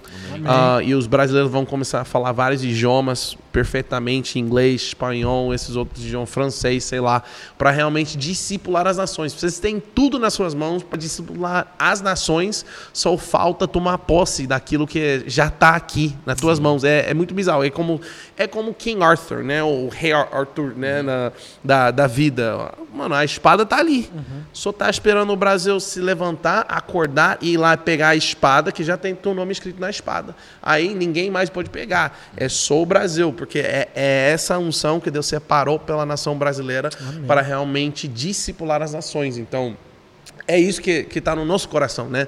Discipular as nações. Então é muito bizarro. Tipo, mano, a gente teve 500 e poucas pessoas nessa edição da escola e 107 pessoas de 23 a 24 países diferentes, cara. Eles viram pro ah. Brasil. Não é, tipo, não é comum. Não, não é normal. Você tem tanta gente de fora desesperados para chegar aqui. Não era uma coisa, ah, quero ir lá. Não, eles estavam desesperados vindo da Europa, da Coreia, da Hong Kong, mano, Estados Unidos, uhum. América Latina, vários lugares. Mano, eles estavam desesperados de estar aqui e às vezes eles valorizam mais aquilo que Deus está fazendo aqui que o próprio brasileiro. Mas quando o próprio Sim. brasileiro se acordar É aí que vocês, a gente, junto, vai di- discipular as nações. É. Então, é essa a ideia do Dunamis Greenhouse, discipular as nações e ver as pessoas ah, queimando na sua própria esfera da sociedade, levando o sobrenatural e tendo uma experiência bizarra. E, enfim, então é, é um lugar de festa, é um lugar do Chaba do Espírito Santo, é um lugar de alinhamento, de confronto, é um lugar onde realmente os céus estão muito abertos lá na fazenda do Dunamis, então... Isso é basicamente aquilo que é o, o Greenhouse, são pessoas para 18 a para cima, cara. A gente já teve pessoas com 60 e poucos anos, pastores, líderes que são pastores há 20 anos indo lá, pessoas com 18 anos, 16, 16 anos, às vezes a gente aceita pessoas, na verdade a gente aceita pessoas de 16 anos também, adolescentes. E, e é isso, cara. Então, realmente é uma coisa que eu tenho visto que realmente tem chacoalhado um pouco das nações e também aqui dentro do Brasil. Então, é uma honra poder servir. Então, comecei a servir em 2017, né? Ah, e voltar, e voltar. Eu comecei, tipo, sou servido, sendo um missionário e ajudando, cara. Eu ninguém me falou, Dunamis não falou, serve a gente. Não, não você é família. Então, quando eles falaram isso, tá bom, sou família. Então, cara, família, tipo, eu vou ajudar. Você ajuda, né? Eu comecei a, tipo, levar as nações. Tipo, eu não sei como eu comecei a fazer. Agora eu sei fazer, tipo, muito bem, graças a Deus. Mas na hora, I don't even know como eu comecei a fazer. Eu comecei, tipo, ah, vou ligar para uns amigos. Cara, eu comecei a ligar pessoas, encontrar pessoas e tal. E aí no próximo ano a gente teve uns 30 gringos, então aumentou. Primeira escola, tipo, tiveram uns 7, 10 gringos. Segunda escola, 30. Terceira, que foi em 2019, 75 gringos. Ô, louco. Caramba. Tipo, foi dobrando, dobrando, dobrando. É, bum, bum, bum, bum, bum. E aí, 2020, né? Pandemia e tal. Aí, em 2019, 19, eu tava indo embora de volta para os Estados Unidos. Eu só vim para o Greenhouse. Aí acabou a escola. O Teu já tinha falado comigo em 2018. Ele falou, cara, que você trabalhe com a gente, esteja com a gente. Só que eu falei, não, porque não faz sentido para mim agora, mas vocês são família e no futuro talvez. Mas agora não. Então o Hayashi vem, te chama e fala, não, obrigado. É, eu falei, Theo, obrigado, mas não, Sim, porque sim. eu não sinto paz. Sim, sim. E porque às vezes, né, você quer só aceitar um convite porque é legal e da hora é um cara, tipo, maneiro, um líder. muito só da que hora, mano. tem que, tipo, obedecer a Deus primeiro e depois se submeter a, a essa liderança. Boa. E aí, de novo, em 2019, me convidou de novo ah, para estar. E essa vez, só que essa vez ele falou, cara, quero falar com você antes que você for embora. Só que quando eu estava na fazenda, Deus já começou a falar comigo. Ele já começou a falar, cara, ah, obrigado. Ele já começou a falar, cara, você vai morar no Brasil agora. Eu falei, você tá maluco? Eu tô aqui há três anos já querendo morar no Brasil. Obrigado. E eu tava triste. Tipo, eu lembro de. Eu tava vendo uma conferência da Zion e eu comecei a chorar. E meu pai, por que você tá chorando? Porque eu quero estar lá. É pra eu estar lá. Ah. Já percebi que quando você começa a chorar do nada é porque Deus tá falando com você, né? É, eu acho que é isso, cara. E, mano, eu tava muito triste, velho. Então, eu tava muito querendo morar no Brasil, cara. Era meu sonho morar no Brasil. Isso antes de ir pro Greenhouse 2019. É, na- é, exato, Tá. exato. E aí eu chego, eu tô aqui e eu tava planejando voltar já em um, um dia depois. Aham. Aí eu só que eu tenho, me, ah, me pergunto, cara, eu quero falar com você antes que você for embora. Aí Deus já começou a falar, você vai ficar. Eu falei, não, você tá maluco, cara. Tem um casamento do meu melhor amigo da vida, tem que voltar, tem meus papéis lá. Eu quero ficar legal aqui no Brasil, né? E também, tipo, preciso de dinheiro, roupa, essas coisas. Aí eu subi a escada da igreja, tinha uma menina que eu nem conheço tanto, aí ela me parou. Sammy, quando você volta para os Estados Unidos? Eu falei, amanhã. Ela, hum, você precisa orar mais, hein? Eu falei, Ô, os caras lá. Ousada. Mano, na, na Zion, velho. é, do apoio, velho. A menina Mano. do apoio. Você não pode moscar, não, mano. Mano, eu falei, mano, o que esse menino tá falando? Sai de mim, tá mano. tirando. Nossa, não, eu, eu tava tipo, não, não, sai daqui. Enfim, aí terminou o culto, aí eu eu sentei lá na frente do Theo, e a gente sentou, pegamos uma cadeira, e ele falou, cara, é o seguinte, eu sinto uma conexão com você, quero te discipular, depois te enviar onde Deus te chamar. Faz sentido? Eu falei, faz sentido, mas eu preciso tipo, voltar para casa, ir pro casamento do meu melhor amigo, pegar meus os documentos e também levantar dinheiro e tal. Cara, tô aqui, não tem uns apoiadores prontos ainda, tipo, mantenedores. Então preciso voltar, não faz sentido. Só que eu falei uma frase para Deus. Falei, cara, se o Theo Hayashi fala essa frase, eu vou ficar. Se ele não falar essa frase, eu vou voltar para casa. E a frase era: I think you need to stay now. Eu acho que você tem que ficar agora. Falei, Deus, se ele não falar isso, eu vou voltar para os Estados Unidos. Aí do nada, né? O Espírito Santo veio sobre Mas ele. você já falava português bem nessa época? Já falava, já falava, já traduzia e tal. O- obviamente, tipo, falo melhor agora, mas Sim. já falava na época. Tá. E aí ele fala, "Tia- cara, eu sinto que você precisa ficar agora. E ele falou a frase exatamente que eu falei pra Deus. Eu falei, ixi, tem que ficar. Ferrou. Aí eu falei, tá bom. Eu decidi ficar. E aí foi mais ou menos isso, cara. E eu tô morando aqui no Brasil há cinco anos agora. Completei. Vou completar. Na verdade, esse mês eu tô completando. Eu não sei qual dia, preciso olhar meu celular, mas é esse mês que eu tô completando cinco anos oficialmente morando no Brasil e estando no Dunamis. Então, estava no Greenhouse. Em 2021 foi quando ele passou a liderança do Greenhouse para mim. E eu estou liderando desde 2021 e agora eu estou liderando junto com o Léo Feltrin. Então a gente Sim. lidera a escola do Greenhouse desde esse ano. Esse ano que começou, que a gente começou a liderar junto.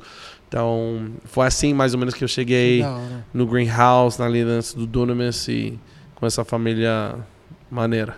E como que faz pra galera querer participar da escola? Como que é? tem que se inscrever? Como que É, então, vocês podem ir no nosso Instagram, tem aí um link onde você pode se aplicar. E aí a gente vai ter o nosso time de processo seletivo que são maravilhosos, cheios do Espírito Santo para orar por você, profetizar sobre a sua vida. E também você pode saber mais aí no, no nosso próprio Instagram também. Eu vi que tá tendo até uma promo... Vai ter a conferência do Dunamis agora. Vai ter a conferência do Inclusive, Dunamis, cara. Estarei lá. É- ah, você vai? Glórias a Estarei lá, Deus, mano. mano. Vai, vai ser bizarro. Estarei lá. E 10 aí- mil pessoas, mano. E eu, 10 mano, mil? 10 10 mil. mil. Deus. Já estamos com 8.500 por aí. E vai Coitada ter. da galera da E tem um sorteio. Eu, eu, assim, pode me corrigir se eu estiver errado, mas se você quiser aplicar pro Greenhouse do ano que vem e você já tiver o seu ingresso da Dunamis Conference, vai ter um sorteio de uma vaga, tipo isso, né? Vai ter. É Vai isso, ter. né? Ô, eu tô por dentro, Rebeca. É, me isso respeita. aí. O cara sabe mais as coisas do Douglas do que da igreja. aqui. Me respeita, mano. Não, eu sei as coisas da igreja também. Calma lá, calma lá. Zoando. Mas é que, mano, Ô, tipo. Nunes, você tem falar. contrato, hein, Nunes? Pelo Não, amor de Deus. É que eu falei, não deixa. Tem uma história que você falou, ah, depois eu conto do nome. Qual que é Joaquim. o nome? Joaquim. Do Joaquim. Conta essa história do Joaquim. Cara, é muito bom, muito bom. Ah, tô feliz. Cara, não, sério meu, essa história é bizarra. Muito feliz de contar a história do Joaquim. Eu tô muito. Então, esse cara, vocês têm que entender quem é esse cara, mano. Esse cara é do Pará, né? É do Pará, moreno, tipo, fortão, tipo, macho. Não, ma- mano, pensa num homem Cabra macho. macho. Tipo eu, então, né? Fortão. Ah, palavra profética. Nossa, tô precisando de um boom, né, mano. Transferência de unção. Enfim. Aí. Não, mas esse cara, mano, muito macho, tipo assim. ah, e ele tem o dom da fé. Esse cara tem o dom da fé. Tenho certeza que um dos dons que ele tem é a fé. E, e ele trabalha duro pra caramba. E ele é muito da hora e gosta de zoar. Esse é o perfil Joaquim. Aí ele é o líder, eu não sei, capitão, né? Capitão do barco. E ele sempre conta, conta histórias, assim, milagres e tal. Aí um dia eh, eu fui muito burro e eu pulei no rio. Ah, outra coisa, quando você toma banho lá nos Amazonas e no Pará, tipo lá no, no Ribeirinho, né? Não nas casas. você tem que tomar, tipo, um- no rio e, tipo, o rio é sujo. Sim. Então, você vai, você, você tá sujo e você vai pra tomar banho numa água suja e você sai, tipo, da água sentindo como se você estivesse, tipo, limpo, mas você não tá, mas você se sente limpo. É muito engraçado. Eu tô, só tô lembrando disso, porque é realmente muito sujo. Enfim. E eu fui pular pra tomar banho. E eu tinha meus, ah, meus óculos. E eu pulei com meus óculos. Eu esqueci que eu tinha meus óculos na minha cara, velho. Tipo, mano, você tá nos Amazonas, meu irmão. Você perdeu. Tipo, Você perdi. Mano, você não enxerga, porque é tudo Muito barro, escuro né? e. Como que é barro? barro, ba muddy, muddy. É aham. isso. Aham, tudo barro e você não consegue, não dá pra ver nada. Nada. E tipo, Aí eu falei, nossa, Joaquim, eu perdi meus óculos. Aí eu falei, ah, é tarde demais, não dá pra pe- pesqui- ah, tipo, procurar agora. Amanhã de manhã eu vou achar. Não, mas ele. O mas- Joaquim. O Joaquim, mas ele falou de um jeito que, certeza. tipo, ele tinha certeza. Ele falou, eu sei, amanhã eu vou achar. Amanhã, ele, tipo, ele, amanhã ele podia ter ido aí. Caiu, caiu no rio, velho. tipo assim, água corrente. Né? Ele falou, amanhã eu vou achar. Eu falei, tá bom. e eu tava na minha mente, mano, esse cara tá maluco. Era, eu falei, o ferrou. cara não vai procurar. E se ele realmente procurar, não tem maneira de ele É achar. impossível. Mano, eu lembro, eu acordei, eu ouvi um psh, um splash. Como fala splash? Quando alguém pula, Um né? mergulho. Um- eu ouvi um mergulho, pff, tipo, sete da manhã. E, mano, aí eu lembro que eu desci do nada. Eu achei! E ele tava com os óculos na mão. Como assim? Eu não sei quanto tempo que demorou pra achar. Eu, talvez foi 40 minutos, uma hora. Mas ele achou os óculos, velho. meu Deus, mano. E ele me entregou os óculos. Mano, eu tava muito feliz, sabe por quê? Porque eu tava sem lente de contato. Então tava assim, não por causa dos óculos, eu tava cego. Então, mano, assim, Joaquim de fé. Joaquim é um homem de fé, mano. Esse me ensinou muita coisa, velho. Que realmente nada é impossível pra Deus, mano. Uma água barrenta, imagina, mano. Foi no tato ali, com certeza. Que como que ele ia Mano, enxergar cara, é aquela- no rio, velho. Tipo, é barrento demais, na mano. piscina você tem que Não, cair, não vai tem que ser o. Espírito Santo, mano. Não tem o que fazer, mano. Mano, mas a gente tava falando do. Do, tipo.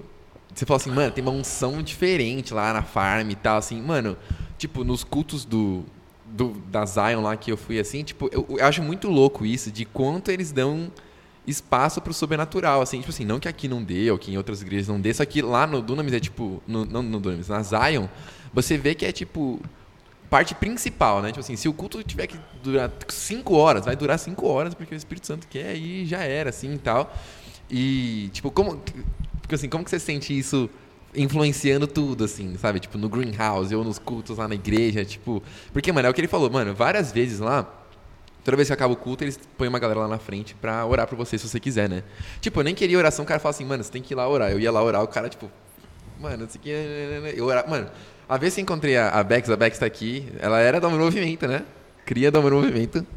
E a primeira vez que eu fui lá, mano, tipo, que eu encontrei a Bex esse ano e tal, mano, os caras foram orar pra mim, deu cinco minutos de áudio, de, tipo assim, só de palavra de conhecimento, velho. Tipo, literalmente cinco minutos. O cara, o cara nunca me conheceu na minha vida. Tipo, eu sirvo na igreja aqui, tipo, tocando e tal, sei que, gosto de cantar fora da igreja também. Aí o cara, pô, eu te vejo compondo músicas assim, assim, assado. E eu, tipo, mano, o que, que é isso tá acontecendo aqui, tá ligado? E, tipo, como, como que você sente que isso. que, tipo, quão relevante é isso pros cultos lá e pro Greenhouse também, tipo. Cara, é, é- eu, eu diria que isso é uma das paradas principais, se não a, a, a, a coisa principal. Mas ao mesmo tempo, é uma coisa que eu lembro que foi a primeira vez que eu fui num culto da Zion, que foi em 2016. Eu lembro quando eu fui lá, eu senti duas coisas. Eu vi, mano, tanta excelência e eu senti tanta presença de Deus. Então eu acho que tem muito a ver ah, uma conexão entre a excelência de Deus e também a presença de Deus. Então eu acho que tipo dá pra gente ah, preparar o ambiente, fazer a nossa parte de, mano, vou que nem a música, né? Vou, vou arrumar a casa, vou o quê? A É. Arruma- arrumamos ela toda, alguma coisa assim. Arrumamos a casa. É, é do Morada, do Morada. Mano, você prepara a mesa, Mano, velho. você canta ela. Mano, é é que eu tô confuso. é que eu tô de fone, tá todo mundo cantando. Eu não sei se arrumamos a casa, a mesa, mas a gente arruma tudo. Arrumamos a casa, Isso. perfumamos ela. Perfumamos ela toda. Isso. Nós Prepa- é, a gente mesa. prepara a mesa, é verdade. Preparamos a casa, isso. Isso, isso, isso. Ah, e, tipo, é muito isso, cara. Então, eu vejo muito como de ser Marta e Maria ao mesmo tempo. Então, como assim? Tipo, Marta, se a gente for ver o versículo onde a Maria tá lá nos pés, uau, melhor lugar. É isso, tipo, Sim. é esse o lugar onde a gente quer estar. Só que a Maria só conseguiu chegar nos pés de Jesus porque a Marta que arrumou a casa, preparou a casa, fez a louça, ela fez uma comida. Tipo, mano, fala na, na palavra quando você for ver, fala Maria não recebeu Jesus. Fala que a Marta recebeu. Sim. Então, a Marta que trabalhou, que ralou, que preparou, só que depois ela esqueceu da melhor parte. Então, a gente não pode só preparar, só ser excelente, só ir atrás das coisas de organizar e tal, e, tarará, e sem ter a presença. Mas eu acho que é, tem que ter essa parte da Marta. Mano, vamos preparar mesmo, vamos preparar. E agora a gente vai sentar nos pés de Jesus. Então eu vejo muito isso, esse equilíbrio no Dunamis e também na Zion. Não que seja perfeito, porque não é, mas é um lugar onde a gente anseia de, mano, você, a gente vai ser a Marta para que a gente possa estar no melhor lugar que é Maria. Então a gente trabalha muito, muito por isso. Então a gente acredita que também lá na conferência vai ser muito assim, tipo, a gente tá ralando, ralando, e aí de repente, tipo, lá na, na última noite, no Fire Tunnel, sei lá, aquilo que Deus quer fazer, tipo, uau, Mano, você já. já sendo Maria. Tá ligado o que, que é isso? O Fire Tunnel? Tipo, mano. Tu- quer, quer explicar? Pode explicar É, se você quiser. Em português é engraçado, né? O túnel de fogo. Túnel de fogo. É bem tipo, meu reteté, Deus. né? É. Não, é basicamente a gente acredita né, na palavra onde fala com a imposição de mãos, né? Transferência de unção, dom e tal. E os líderes da igreja faziam isso. E, e- então, no final de vários eventos, e a gente sempre faz isso na conferência, a gente fez isso já o ano, ano passado, uns, acho que não foram, 6 mil pessoas, mais ou menos por aí. Então é demora, mas a gente organiza muito bem, mas demora muito. E esse ano eu não sei como vai ser 10 mil pessoas, mas. Mano, eles mas fazem um túnel e você passa no meio do... Mano, eu já tomei um, esse boom aí, só É? foi um pô do Nick, velho. O Nick chegou em mim assim, me parou, aí ele... Pô! Tipo, que? E- É lá na Fazenda a conferência? Ah, não, é no, Expo. É, vai ser no Expo Imigrantes lá. Expo São Paulo, acho o nome. Sim, mas sim. fica lá na Imigrantes. Ainda tem. O Vini vai como também, né? comprar? Tem. Estaremos. Tem vaga ainda. Se você não pegou. Tem vaga ainda. 10 mil pessoas e ainda tem vaga, mano. Mano, é que é muito. É que assim, eu lembro que a gente, antes da. Não sei se você sabe, tipo assim, o Amor em Movimento, ele veio da Bíblica. A Bíblica da Paz era uma outra igreja. Sim, sim. E eu lembro dos Ah, fornalha. por isso quando eu tava falando a Igreja da Paz estavam É, não, e tipo assim. parecidos os o, nomes. eu lembro do, do Fornalha lá, na, na Bíblica, e, mano, era experiência, tipo assim. É porque assim, o, o Dunamis sempre foi uma parada sobrenatural mesmo, assim, né? Tipo, mano, Sim. pensa que o bagulho nasceu aqui no Brasil. E, tipo, velho, teve Descend aqui, teve Descend no- nos Estados Unidos, teve Descend Sim. em Boston agora essa semana. Tipo, é o que eu. E assim, eu não manjava muito da, da visão, nem conhecia nada. Eu fiquei um, tempo, tipo, indo lá na Zion é, durante uns meses. E, tipo, o Theo tem essa visão de, tipo, a Farm ser uma faculdade para as nações, né? De, tipo assim, trazer a galera e o Brasil E ser- tá bem perto, viu? Mano, tipo, o Gui, Tá é, é muito bizarro lá, mano. A farm é muito louca, mano. É muito louca, assim. E, tipo, é o que ele falou, mano. Excelência pura, assim. Eu, eu É, lembro- essas duas coisas junto, cara, tipo, você não, não dá como errar. E quando eu tava lá no, no primeiro culto, Uhum. eu pirei, porque eu nunca tinha visto os dois no mesmo lugar. Eu, eu tô falando, eu, a minha experiência pessoal. Tipo assim, eu ia para as igrejas americanas lá, tipo, oh, uau, muito excelente, muito arrumado, sem presença. Ou eu ia para minha igreja, às vezes, quando eu, quando eu cresci, não era tão excelente, mas, tipo, ah, muita unção. Entendeu? Eu nunca vi Pegou os, os dois, junto. Nunca tinha visto na minha Da hora. vida, é, até, tipo, 20 e poucos anos de idade. Então, realmente, achei que, tipo, não existia um lugar onde podia ter as E- duas coisas. E flui naturalmente lá, né? Pelas, pelos relatos que eu ouço, pelos vídeos que eu vejo, assim, é uma coisa natural mesmo, assim, não é aquele negócio que, igual você falou, ah, na primeira música lá, que você sentiu já o, mover, assim, tudo, é uma coisa mais natural Sim. lá, né? Eu acho que tem muito a ver com, com a cultura do Japão e Brasil junto. Porque, querendo ou não, tipo, a, a Zion e, e, e o Durham têm essas raízes japonesas, por Sim, causa sim, da Sara Sarah. Hayashi e a, e a família Hayashi. Então tem essa cultura, esse ponto cultural, mas ao mesmo tempo, e aí tem o, o lado do Brasil, tipo, celebração, animação, tá, é assim, on fire e tal. Mas eu diria que é isso, mas não é isso. O que, que eu tô falando? Porque no final das contas, essas partes das culturas japonesa ou brasileira são parte da cultura do reino. Então, a excelência faz parte do reino e também a celebração, a animação e tal, isso também faz parte do reino. Sim. Então a gente tem que ser- sempre fazer esse filtro. E eu sendo americano, e vocês sabem como americanos são, eles são muito ah, arrogantes às vezes. Então eu tive que muitas vezes fazer um filtro, tipo falar, cara, a minha cultura não é a melhor cultura no mundo. Não é. Tipo, eu amo o meu país, eu ainda continuo achando que Deus vai fazer coisas grandes lá e tal. Mas, tipo, não é a melhor nação do mundo nesse sentido de, tipo, ah, a gente é o melhor. Tipo, Sim. ah, a gente é o melhor. Mas eu preciso pegar as partes culturais da palavra de Deus, do reino de Deus, que vem da minha cultura. Sim. Então, qual, qual, qual que é uma parte da minha cultura que é do reino? Empreendedor, empreendedorismo. Nossa, essa palavra eu sabia que eu ia errar. Eu já tava praticando na minha mente. Pô, falei, é mesmo assim.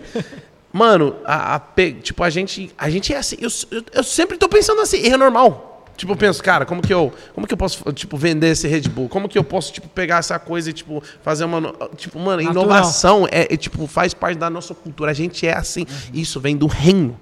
Isso vem, é um músculo apostólico. Sim. Então, tipo, a gente vê coisas, mas eu, eu também preciso, tipo, ah, mas aquele orgulho que o americano tem, isso não é do reino. Sim. Aquela, ah, o cara chegou atrasado na reunião, uma coisa latina, da Latina América, isso não é uma coisa do reino, então eu preciso filtrar aquilo. Então, acho que se a gente tiver essa visão, por isso a visão do reino é tão importante, porque daí a gente, a partir dali, a gente consegue fazer um filtro e pegar, caraca, olha tantas coisas da minha cultura que fazem parte do reino de Deus, eu vou pegar todas elas e o resto, cara, vou jogar no lixo, eu vou fazer uma um, um metamorphosis, um metanoia, eu vou fazer uma transformação da minha mente, da minha maneira de pensar, para ser a hora, pessoa mano. quem, quem Deus diga que eu sou. É isso. Demais, mano. Não, e essa explicação que você deu de Marta e Mariana também nunca tinha visto Muito dessa ótica. É, assim, o, o demais, Theo fala mano. muito isso lá com a gente. De realmente, cara, vamos preparar, vamos fazer para poder estar no, me- no Ah. melhor lugar. Que da hora, que demais. Muito bom. Sim, a gente tá já com o horário aqui apertado. Tem algumas perguntas, eu vou fazer só uma das que tem aqui. Sim. É, perguntaram aqui. Cadê que eu ia fazer? Tava lendo aqui. É, É, pega É, uma. quando- legal. é, é, como que foi seu batismo no Espírito Santo? Se ele foi. Ah, eu amo. Po- Posso fazer um adendo antes? É, eu conheci a, a Bex, né? Que é a, a Beca. E eu estava falando disso antes, né? Ela- Uma vez eu cheguei lá, a gente, tipo, esporadicamente foi se falando, né? Tal. E ela falou, mano, você tem que conhecer um cara que. Ele é o cara mais louco, assim, que eu conheço de, pra Jesus, assim. Toda vez que você vê ele, ele vai estar jogado no chão e ele vai estar, tipo assim, no chaba muito forte e tal, sei que. Ele chama Semi. Aí eu falei, ah, beleza, né? Ouvia falar assim e tal. Aí fui no retiro, ah, o Semi, não sei o que e tal. Aí eu cheguei na igreja um dia e eu vi um cara jogado no chão. Tipo, jogado no chão no meio da galera, assim, tipo, todo mundo em pé, tipo, culto de domingo, assim, e o cara no chão, assim, mano, todo mundo andando. Aí eu falei, ah, olha lá quem é. Aí eu, tipo, encontrei alguém e tal, não sei o que. Aí acho que eu te encontrei esse dia, ela, tipo, mano, ah, esse é o Semi. Aí eu, tipo, é, imaginei, imaginei. Mas, mano, conta aí como foi essa experiência, cara. Mano, ahn, quando eu tinha 12 anos de idade, eu. Na verdade, quando eu tinha 6 anos de idade, eu estava no meu quarto do meu pai. Eu fui lá no quarto do meu pai e falei, pai, eu quero o batismo do Espírito Santo. Com 6 anos de idade. Seis anos? 6 anos. Eu pedi isso do meu pai. Porque eu via todo mundo orando lá na minha igreja. Então eu falei, cara, eu quero também. E aí eu fui lá, então eu falei com meu pai, Dad, I want the baptism of the Holy Spirit. I want to pray in tongues. Quero orar em línguas. Entendeu, Gui? Aí ele olhou. Olhou é, traduzir, né? Aí eh, ele olhou pra mim e falou: tá bom, vamos orar. Aí a gente orou, eu falei, mas o que, que eu faço? O que, que eu falo? Como que, eu, como que é? Like, me explica. Aí ele, não, você vai falar, isso aqui, o Espírito Santo vai. Ele vai te dar as palavras, você vai abrir tua boca, você vai soltar. E... Mano, nada aconteceu. Nada. Eu lembro que a gente tava lá, pra mim parecia tipo duas horas. Talvez só fosse, só fosse tipo, sei lá, 20 minutos, mas pra mim parecia duas horas. E eu lembro que nada aconteceu. Mano, com seis anos, orar 20 minutos é muita coisa. Mas, mano, eu chorei pra caramba. Mano, eu lembro que eu chorei, me marcou muito. Porque eu senti nessa, nesse momento que Jesus não me amava tanto que nem os outros. Eu senti e falei, mano, eu acho que ele não me ama tanto. Porque, mano, eu tô vendo todo mundo ora- orando em línguas e eu não, eu não consegui. Então eu falei com meu pai, por que, que eu não consegui? Por que, que eu não consigo? What's wrong with me? O que, que, que, que tem? Ah, e ele explicou, não, cara, tipo, Jesus te ama da mesma forma, não tem problema que não aconteceu. Hoje vai acontecer. Vai acontecer na, na hora certa. Então, seis anos depois, e eu tava pedindo isso todos, não todos os dias, mas várias Sim, vezes. sim. Tipo, Deus, quero o batismo. Quem quer o batismo do Espírito Santo? Levantava meus 7 anos, 8 anos, 9 anos, tipo, e não rolava, velho. Eu tava muito, tipo, quando que vai rolar? E aí eu lembro que eu tava num retiro lá de adolescentes das Assembleias de Deus. Aleluia. Oh, glórias. E eu lembro que eu tava lá e eles estavam ministrando o batismo do Espírito Santo. E eles falavam, falavam. E falaram, levanta a mão se você quer. E, mano, eu realmente, tipo, nesse ponto, eu falei, mano, já levantei minha mão tantas vezes. Mas eu tinha fé, cara. Eu não sei como eu tinha fé, mas eu tinha fé que algum dia vai acontecer. Levantei minha mão, tá bom. Aí, começa a orar. E, tipo, nada. Aí, de repente, alguém veio e. Por isso, mano, imposição de mãos, mano, é, é importante. Aí Sim. começou a pôr as mãos sobre mim. E eles estavam orando em línguas e eu tava tipo. O que, que eu falo? O que, que eu falo? O que, que eu falo? Será que eu falo amém? Será que eu falo. É, tipo, é, é pela fé. Com as suas, o Espírito Santo vai falar e, tipo, o Espírito Santo vem e fala. E de repente eu comecei a orar em línguas, velho. Tipo, era tipo uma sílaba aí, uma outra aí, tipo. Ô, bicina, bicina, bicina, bicina, bicina. Isso foi a minha primeira língua. Essa aí, foi a minha primeira. Aí eu comecei a orar em línguas, cara. E eu chorei. E esse momento, assim, pra mim, foi tudo, velho. Eu falei, Tipo, agora seis anos depois. Jesus Jesus me ama. Espírito Santo. Não, tipo assim, eu fiquei muito feliz.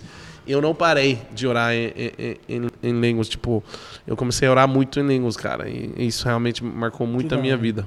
Que Mano, e é uma parada que é pra todo mundo, né? Se Sim, você nunca sim. leu o livro Falar em Línguas, do Luciano Subirá, leiam. Você já leu. É um livro Não. curto, mas que desmistifica muito isso. Porque a galera acha que tem que ser um. Meu Deus, aí o anjo do Senhor veio e tocou meu coração e eu como lábios de fogo. Tipo, não precisa disso, mano. É uma parada que a gente tem que procurar e a gente vai Mano, achar. é pela fé. Tudo Sim, no reino é pela fé. sim. Para entrar no reino é pela fé. Então é muito engraçado, né, que a gente pela fé acredita numa coisa pela fé e de repente a gente não usa aquilo que nos deixou acreditar naquilo que a gente acredita que é Jesus. Uhum. Então como você sabe que você é salvo? Não sei. Você já viu Jesus? Não. Já viu, já viu Deus? Não. Nunca. Você? Não. Então como você sabe que você é salvo? Eu vou falar, subirá, eu sei porque eu sei que eu sei.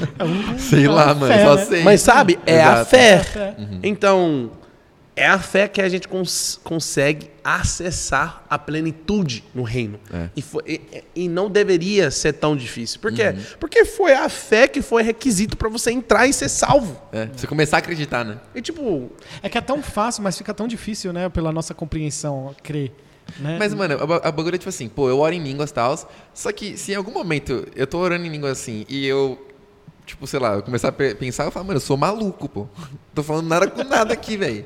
Então é isso, é Mas o né? mais legal de, da, é, do batismo do- no Espírito Santo é que é uma história que sempre fica marcada. Mano, eu Quando não você faço que- ideia de quando eu fui batizado. Não? Então acho que você não foi, mano. Vamos orar aqui hoje, aqui, velho. Tô acabando de confirmar um negócio aqui, velho. Porque é nítido. Se eu parar pra pensar o dia, igual você tá lembrando do seu dia aí, sim. eu lembrar do meu dia foi nítido. E eu nem Sim. sabia o que era o batismo Caramba, do Espírito triste, Santo, na velho. verdade. Pra mim foi. Só resumindo rapidão aqui. é, eu fui pra entrar num missionário, que, no, no- numa Foi escola entrar no missionária. missionário. entrar numa escola missionária também que tinha lá na Bíblica da Paz. E minha mãe orou pedindo para que se fosse a confirmação para eu entrar nessa escola missionária, para eu ser batizado no Espírito Santo. Mas só Que que eu não tinha hora, ideia o Que que, que era ser batizado no Espírito Santo. Eu sei que eu sempre via minha mãe orando em línguas assim. Aí foi até um americano que veio. Foi o, AM, o AMT, que era lá da, da Victory, não sei se você já viu. Era o, o negócio de missionários deles lá. Ah, aí o Paul Jason, Doherty. E aí o Jason, É, você sabe quem que é o Jason? Que ele sabe quem que é o Jason? É o marido da Tati Lancaster. Não?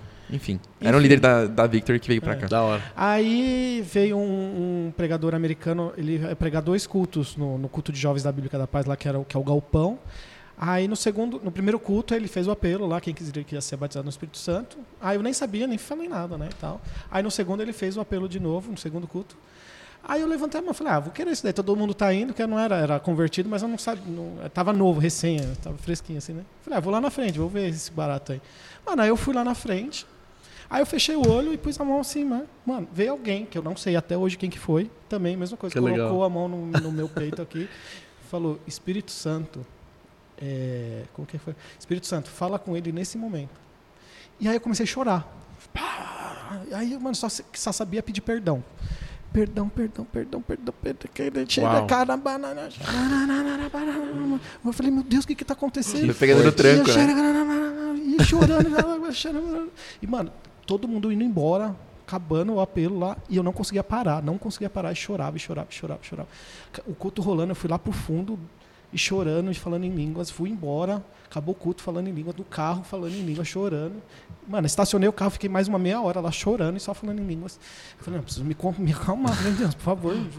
Deus, deixa eu falar que, português. que é isso, né? Aí me controlei e tal, me recompus, cheguei em casa e, e minha mãe viu que eu tava diferente, né? Ela falou, o que, que foi, filho? Eu falei, não, nada, não. Ela, o que, que foi? Eu falei, nada, mãe. Aí fui, comi um lanche lá e tal. Aí sentei na mesa lá pra conversar. Mãe, eu não sei o que aconteceu. Eu fui lá na frente, o pastor começou a orar e eu comecei a falar igual você fala aí. Aí a mãe começou a chorar. "Ah, eu pedi a confirmação de Deus, se fosse pra você entrar no MT, era pra você ser batizado no Que Espírito Santo. forte, Que mano. Aí Caraca. Foi, foi assim que eu fui. Foi, Nossa. bom, foi demais. Mano, eu não sei quando eu fui batizado, foi mano. demais. Uma experiência que, que O eu. Santo vai te lembrar. É, Não, eu- Não, mas isso é muito forte, não, cara. forte demais, mano. Foi assim. Não, é marcante. Eu nunca pedi. Muda a tua vida pra sempre. Muda. Eu É, nunca mano. tinha pedido, eu nunca nem sabe. Eu achava minha mãe meio doida, que eu só via minha mãe orando em línguas direto, assim, que eu não entendia ainda o que, que era. E eu fui batizado. né, Vocês já viram alguém interpretar? Mano, já. Eu não. Isso é muito louco. Isso é deve muito louco. Muito, muito louco. Mano, eu tava no The Sin, uh, Kansas City, Uhum. ano passado. E a gente fez. A gente foi pra uma casa, um Airbnb. Mas foi bem aleatório. Tipo, tô resumindo muito a história. Aham. Mas várias pessoas de vários lugares do mundo chegaram lá naquela casa onde a gente tava. E uns 40 pessoas. E era pra ter, tipo, uns, uns 7 pessoas do, naquele Airbnb. Tinha câmera e tal. A gente achou que eles iam tomar multa, mas eles falaram, cara, de, deixa a gente tomar multa, amém. Vamos orar pra gente não tomar. Era pra ter Deus. sete, Não, tinha era pra não tomar 40 multa. 40. pessoas. Aí a gente começou a, mano, deixar o manto, né? O Espírito Santo agir. A gente tava entregando palavras e tal. E orando pelas pessoas, orando por curas, pessoas estão sendo curadas, adoração, tudo mais. Aí, só que tinha várias pessoas novas. A gente não conhecia a maioria das pessoas. Tinha o core, algumas pessoas que a gente conhecia do Dunamis e tal. Mas aí, de repente, a gente tava e tinha um cara no chão gritando, tipo assim, muito louco. Eu tava assustado, eu achei que talvez era um, um demônio. capeta, né? Aí o cara, tipo, Xarabacu, xeterabacete. E, tipo, mano, tava muito violento, velho. Eu falei, mano, não pode ser o Espírito Santo. Aí comecei a, tipo, mano, é o Espírito Santo, não. Tipo, perguntar ao Espírito Santo pra, pra tipo, mano, mandar o. Vai, Deus, manda fogo nele aí. O demônio embora, velho. Só que aí eu senti paz. Eu senti, mano, é o Espírito Santo. E o Espírito Santo falou, é, é eu e você precisa falar pra ele falar mais alto. Eu falei, mano, você tá de sacanagem. Ele já tava muito alto. Eu falei, como assim? Pedi ele falar mais alto. Ele, ele já tá muito doido. E o Espírito Santo, pede pra ele aumentar a voz dele. Aí eu, mano, eu, eu falei, cara, eu tô muito indo na fé, velho. Quer dizer, eu posso estar errado, eu não conheço esse cara. Então não sei. Então eu fui. Hey, bro, can you talk loud? Você, can you pray louder? Você, você consegue orar um pouco mais alto?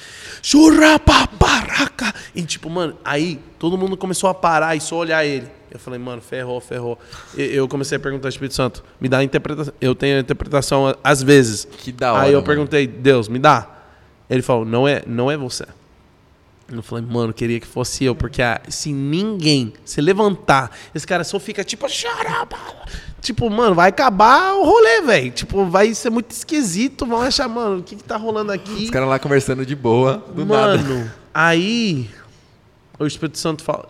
Quando ele tava falando em línguas, parecia que ele tava falando em russo. Então eu tinha acabado de conhecer uma, uma amiga ah, que é de uma outra cidade, mas ela, é- ela fala russo.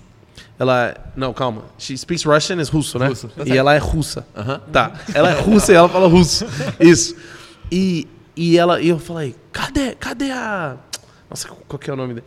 A- Sharapova. é, enfim, já esqueci o nome. Eu falei, cadê Scrap no Kiara? Kiara, Kiara, Kiara é o nome dela. Kiara, cadê Kiara? Eu falei, cadê ela?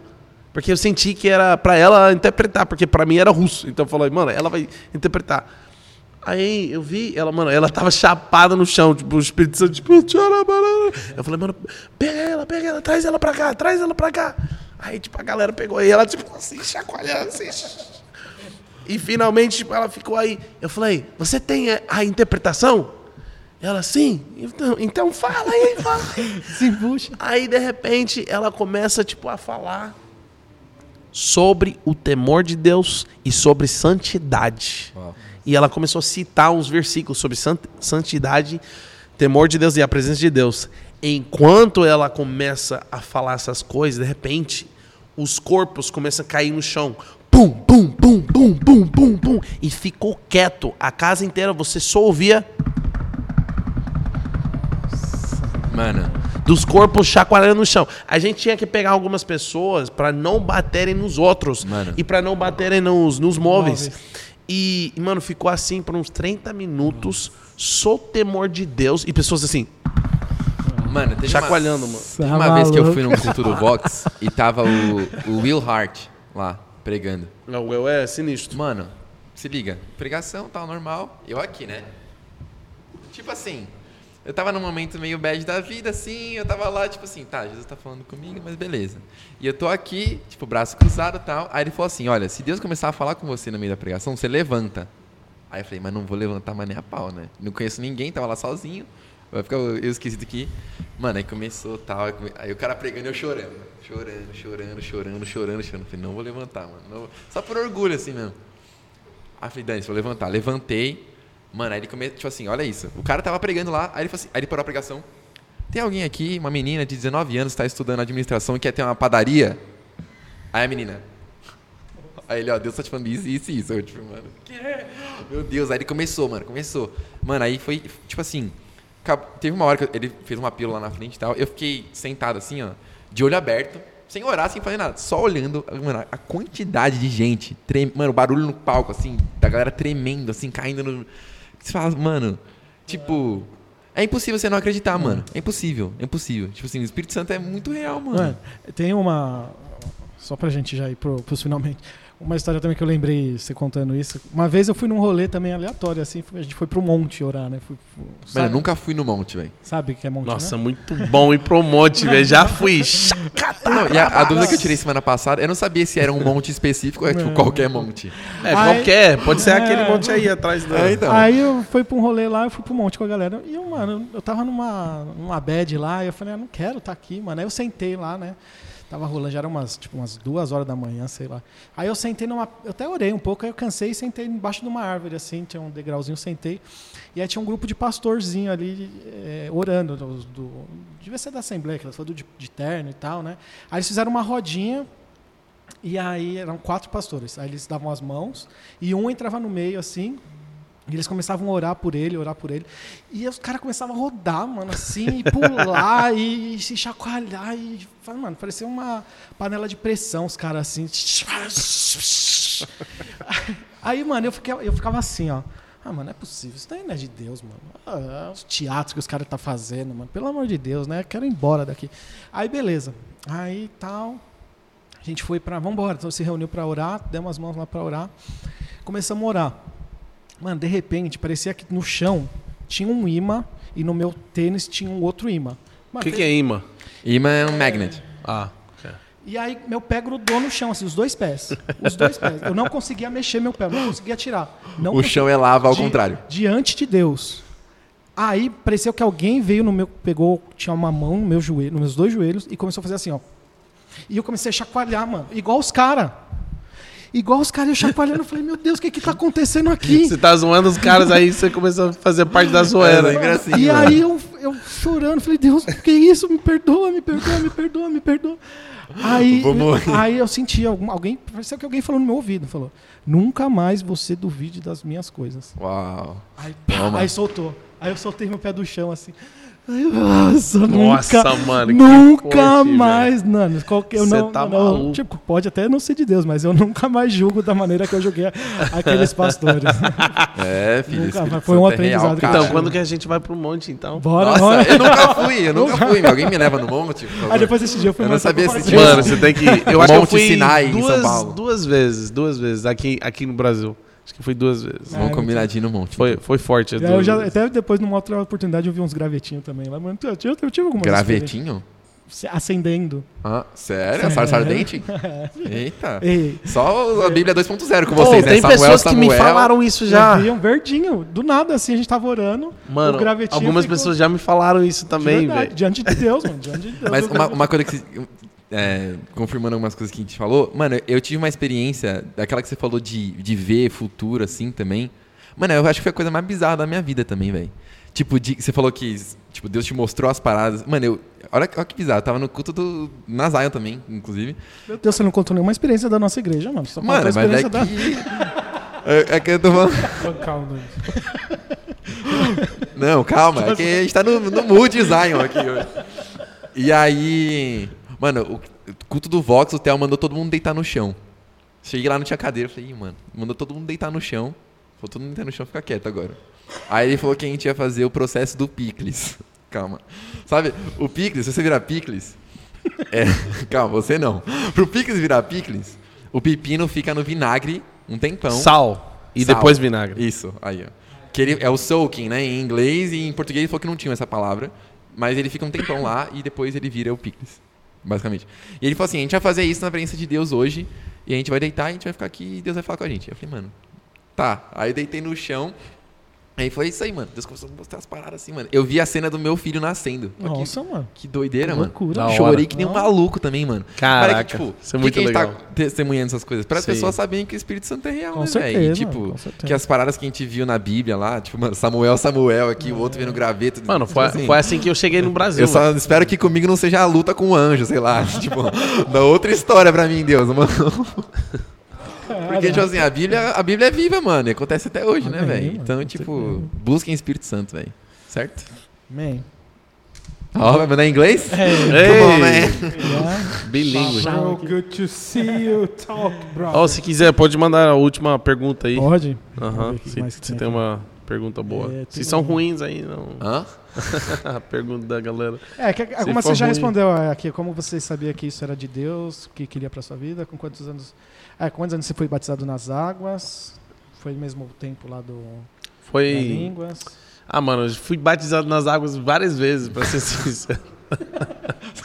pra ser sincero. É, porque quando eu era mais novo eu fiz. E aí eu acho que eu fiz com adolescente. Eu fiz mais uma vez aqui no Brasil, porque eu senti que eu queria fazer aqui no Brasil.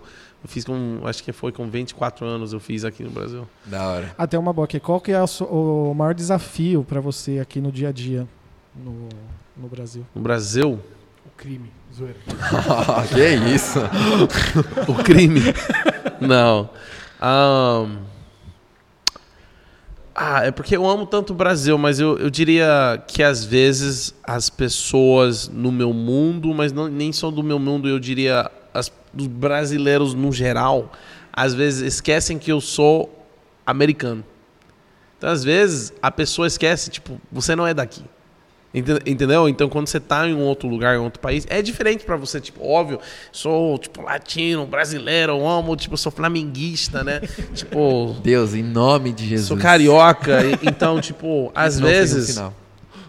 Às vezes eu acho que as pessoas realmente esquecem que eu sou, eu sou de fora, velho. Eu tô morando em outro país, em outro lugar, tipo, longe de toda a minha família, de todos os meus amigos da onde eu cresci, tipo, em outro lugar. Então, até, tipo, pessoas que eu nem conheço tanto, porque às vezes, tipo, ah, mas você fala português mó bem, tipo, você... é- às vezes eles acham que eu sou um brasileiro que esqueceu de falar português. tipo, ah, um brasileiro que morou muito tempo lá na gringa, voltou pra cá e, e fala com sotaque. Eu- então, eu acho que isso é, às vezes, é um desafio, porque realmente é diferente, tipo, estar num lugar diferente. E às vezes eu até esqueço, cara, I'm American, tipo, sou americano, tipo, tô em outro país, é diferente. Então, acho que é, isso é um dos, dos desafios mais, mais difíceis. E uma outra aqui que tem é os seus planos pro futuro aí, quais que são? Você, como que tá, o pensamento, voltar, continuar aqui pra sempre, qual é que é? Cara, vou falar, vou terminar com essa história. Em 2019 eu tava aqui, eu entrei em crise. Nos meus primeiros três meses de morar aqui no Brasil. E eu lembro, era antes da conferência também, do Dunamis, então sempre nessa, nesse período que acontece. Falta o quê? Uns 20 e poucos dias? Nem, nem isso. Dia, dia 13 de outubro, né? É, já tá chegando. E eu lembro que eu tava no meu quarto, lá, eu tava morando na Santa Cecília, Vila Buarque, eu tava lá no meu apartamento, eu tava sentado na mesa, com uma cadeira. E aí, tipo, eu tava muito nervoso. Falei, mano, por que que eu tô queimando pra Ásia? Por que que eu tô queimando pra Latinoamérica, tipo, onde fala espanhol? Por que que eu tô queimando e eu tô machucado com os negros que estão sendo, tipo, mortos pelos policiais in- injustamente? Eu falei, mano, eu tava confuso. Falei, Deus, você me- não, não me chamou pro Brasil? Por que, que eu tô tão confuso? Parece que, tipo, meu coração tão, está em vários lugares. Então, eu sentei na mesa e falei, Deus, I need to have a business meeting com o Senhor. Preciso ter uma reunião de negócio com o Senhor. Aí eu sentei na mesa, é, tipo, é isso. E eu senti, quando eu falei isso para Deus, eu tava sendo sério, eu falei, Deus, aparece. Eu senti uma presença de Deus uf, Nossa. entrar. Como ele, que ele tava, né? Mas ele, ele estivesse na minha frente. Bum. Ele tá aí. Aí eu comecei a fazer negociação, porque eu falei, cara, você me chamou aqui, mas. É que é? Vamos falar de negócios. É. Qual é que é? É, tipo, eu quero entender por que, que eu tô assim. Parece que eu tô doido. Ele falou, ele me faz uma pergunta, ele nem me dá uma resposta, ele me faz uma pergunta. O que você quer? Mano, eu fiquei. São Paulo campeão da Copa do Brasil. Não, brincadeira. E eu, eu fiquei tipo. Ele não Que- se controla. né? e, e aí eu falei, mano, eu quero tudo. E ele falou, tá bom. Aí a partir dali ele começou a confirmar, não tenho tempo para falar todas as confirmações, mas ele começou a confirmar uma confirmação que ele me deu na conferência. Eu não tinha falado para ninguém sobre o meu chamado para Ásia. Chegou uma pessoa no meu ouvido do nada. Você tem um chamado para Ásia e Deus vai começar a te levar. E eu não tinha falado para ninguém. Uau. Aí eu co- começo, eita. Aí eu começo Fala tipo dele. chorar, chorar. E ao longo desse ano, ele começou a tipo me mostrar. Eu tava em Bertioga ministrando. Na verdade, antes de eu ministrar, era era era para que fosse o Eri ter pregado. Só que tipo ele teve que voltar para a cidade por alguma razão, então eu tava lá acompanhando ele em Bertioga. Ele tava ministrando. Sim. E aí eu fiz uma oração de Jabez, né? Expande meu território, Senhor, que tua mão esteja sobre mim, tal, tal, tal, me livre do mal e tudo mais. E aí eu fiz essa oração. Aí eu fui dormir. E nesse sonho que eu tive hum, quando eu estava dormindo na Bertioga, eu sonhei o Eri batendo na minha porta, entrando e falando: Semi, eu preciso voltar para São Paulo. Você consegue ministrar no meu lugar? E aí eu acordei como? Mentira, velho. Que isso, mano? o Eri entrando no meu quarto. E ele falou: Sammy, eu preciso voltar para São Paulo. Você consegue ministrar no meu lugar? Eu falei: Sim, Deus já me falou. Tá bom, então fica aqui. Então eu fiquei. Eu fui ministrar numa praça. Foi muito forte. Aí no final, a galera ah, do ministério queria orar, orar, profetizar sobre mim. Era costume deles. Começaram a profetizar. Aí o cara falou uma coisa que eu nunca esqueço porque me marcou e confirmou essa palavra que eu tive na reunião com Deus lá no meu apartamento, alguns meses antes.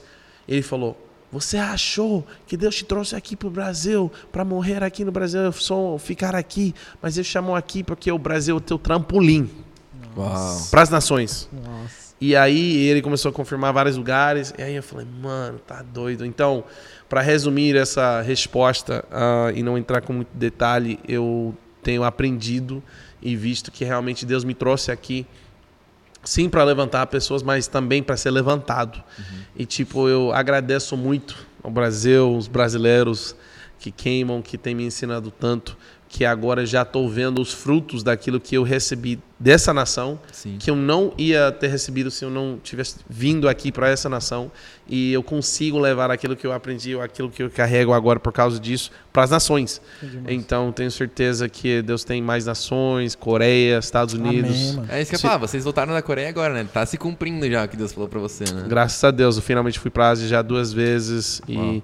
Vai ser muito mais e tô indo para o México semana que vem para ter um evento lá, vai ser muito muito forte. Enfim, então Deus realmente está cumprindo essa palavra. Então, planos do futuro é continuar levando o reino de Deus para as nações, levantando líderes. E eu, eu sinto que algum dia eu vou voltar para os Estados Unidos. Eu sinto, talvez em breve, eu sinto isso muito forte para ver aquilo que Ele quer fazer e derramar sobre a minha nação e derramar aquilo que eu recebi daqui para lá. Que da hora, mano. Mano, demais, demais mesmo, cara. Eu queria ficar aqui, sentar ali Tem no sofá, ter a gente parte ficar, tro- 2, parte ficar 3. trocando ideia com você, porque, cara, é muito gostoso de ouvir, assim, aquilo que você falou no começo lá, que, que nós possamos ter essa fome que você tem, cara. Que é, é isso. A gente ter fome demais, demais, demais de Deus para poder sermos instrumentos na mão dele, né? Para podermos sermos é, o que ele sonhou que nós sejamos, né? Então que Cara, você me inspirou demais aí. Foi... Po- Posso falar uma coisa Claro. eh, em cima disso, pegando esse gancho? Ahn, só para terminar, cara. vocês, quando eu falo vocês, estou falando dos brasileiros, vocês são muito especiais. Tipo assim, Deus tem alguma coisa muito importante e especial para sua nação.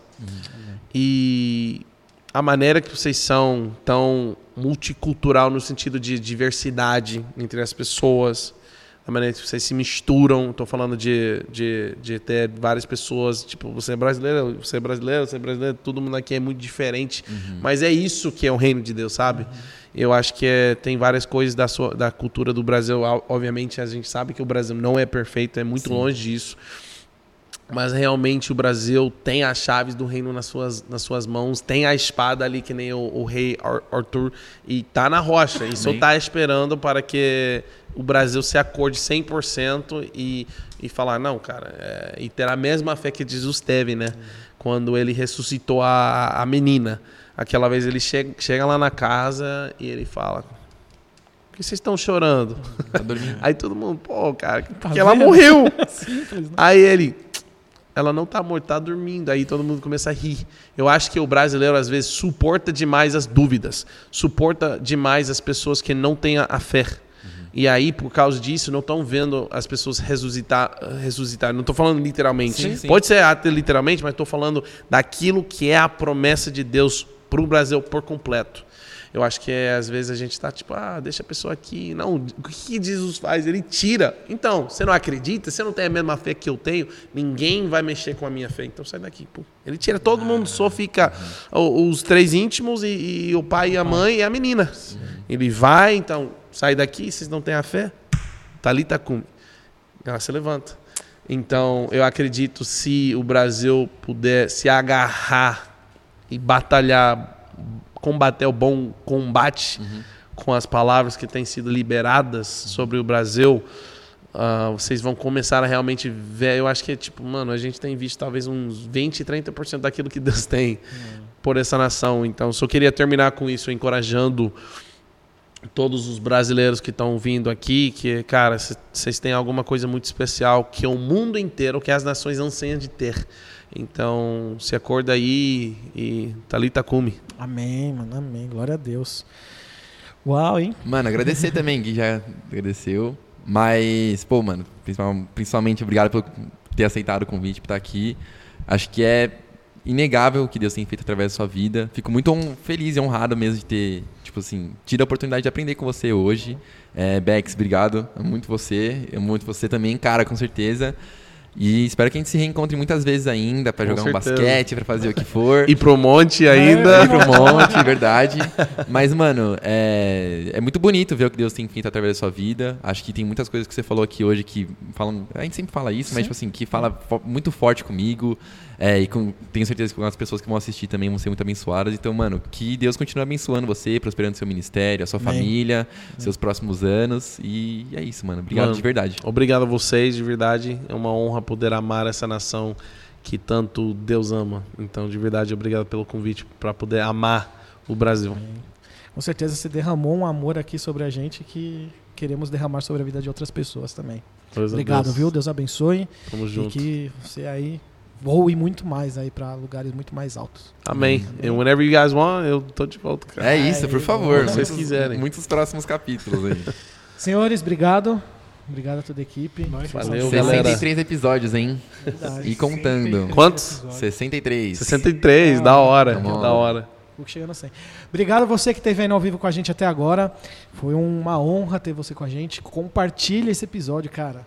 Se você tem inscreva uma- no canal, se inscreva no abençoado canal. de Deus. estamos em contagem regressiva, faltam 100 inscritos para os mil. Boa. Ô, a gente tem que lá. começar a fazer uma contagem regressiva no Se inscreve Insta e tudo mais, engajar a galera aí. favor. Se você sabe daquela pessoa que tem um chamado aí para missões, cara, esse episódio é para ela. Você tem que, que compartilhar, você tem que falar do, da Greenhouse, tem que falar. É, siga o Dunamis Greenhouse nas redes sociais. Cara, porque é impressionante. Estejam lá por Todo mundo dentro. que a gente conhece que vem aqui falar lá do Dunamis é impressionante como a gente sai contagiado sobre, sobre o evangelismo, sobre missões, que, cara, é isso. Teve convidado aqui que foi no Greenhouse esse ano. Ah, é? É, Da hora. a Isa lá É, foi, Isa, né? foi.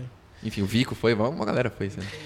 É isso aí, gente. Obrigado mais uma vez. Não se esquece- Não se esqueça de se inscrever no nosso canal, compartilha aí geral e até semana que vem. Valeu! Tchau, tchau. Falou.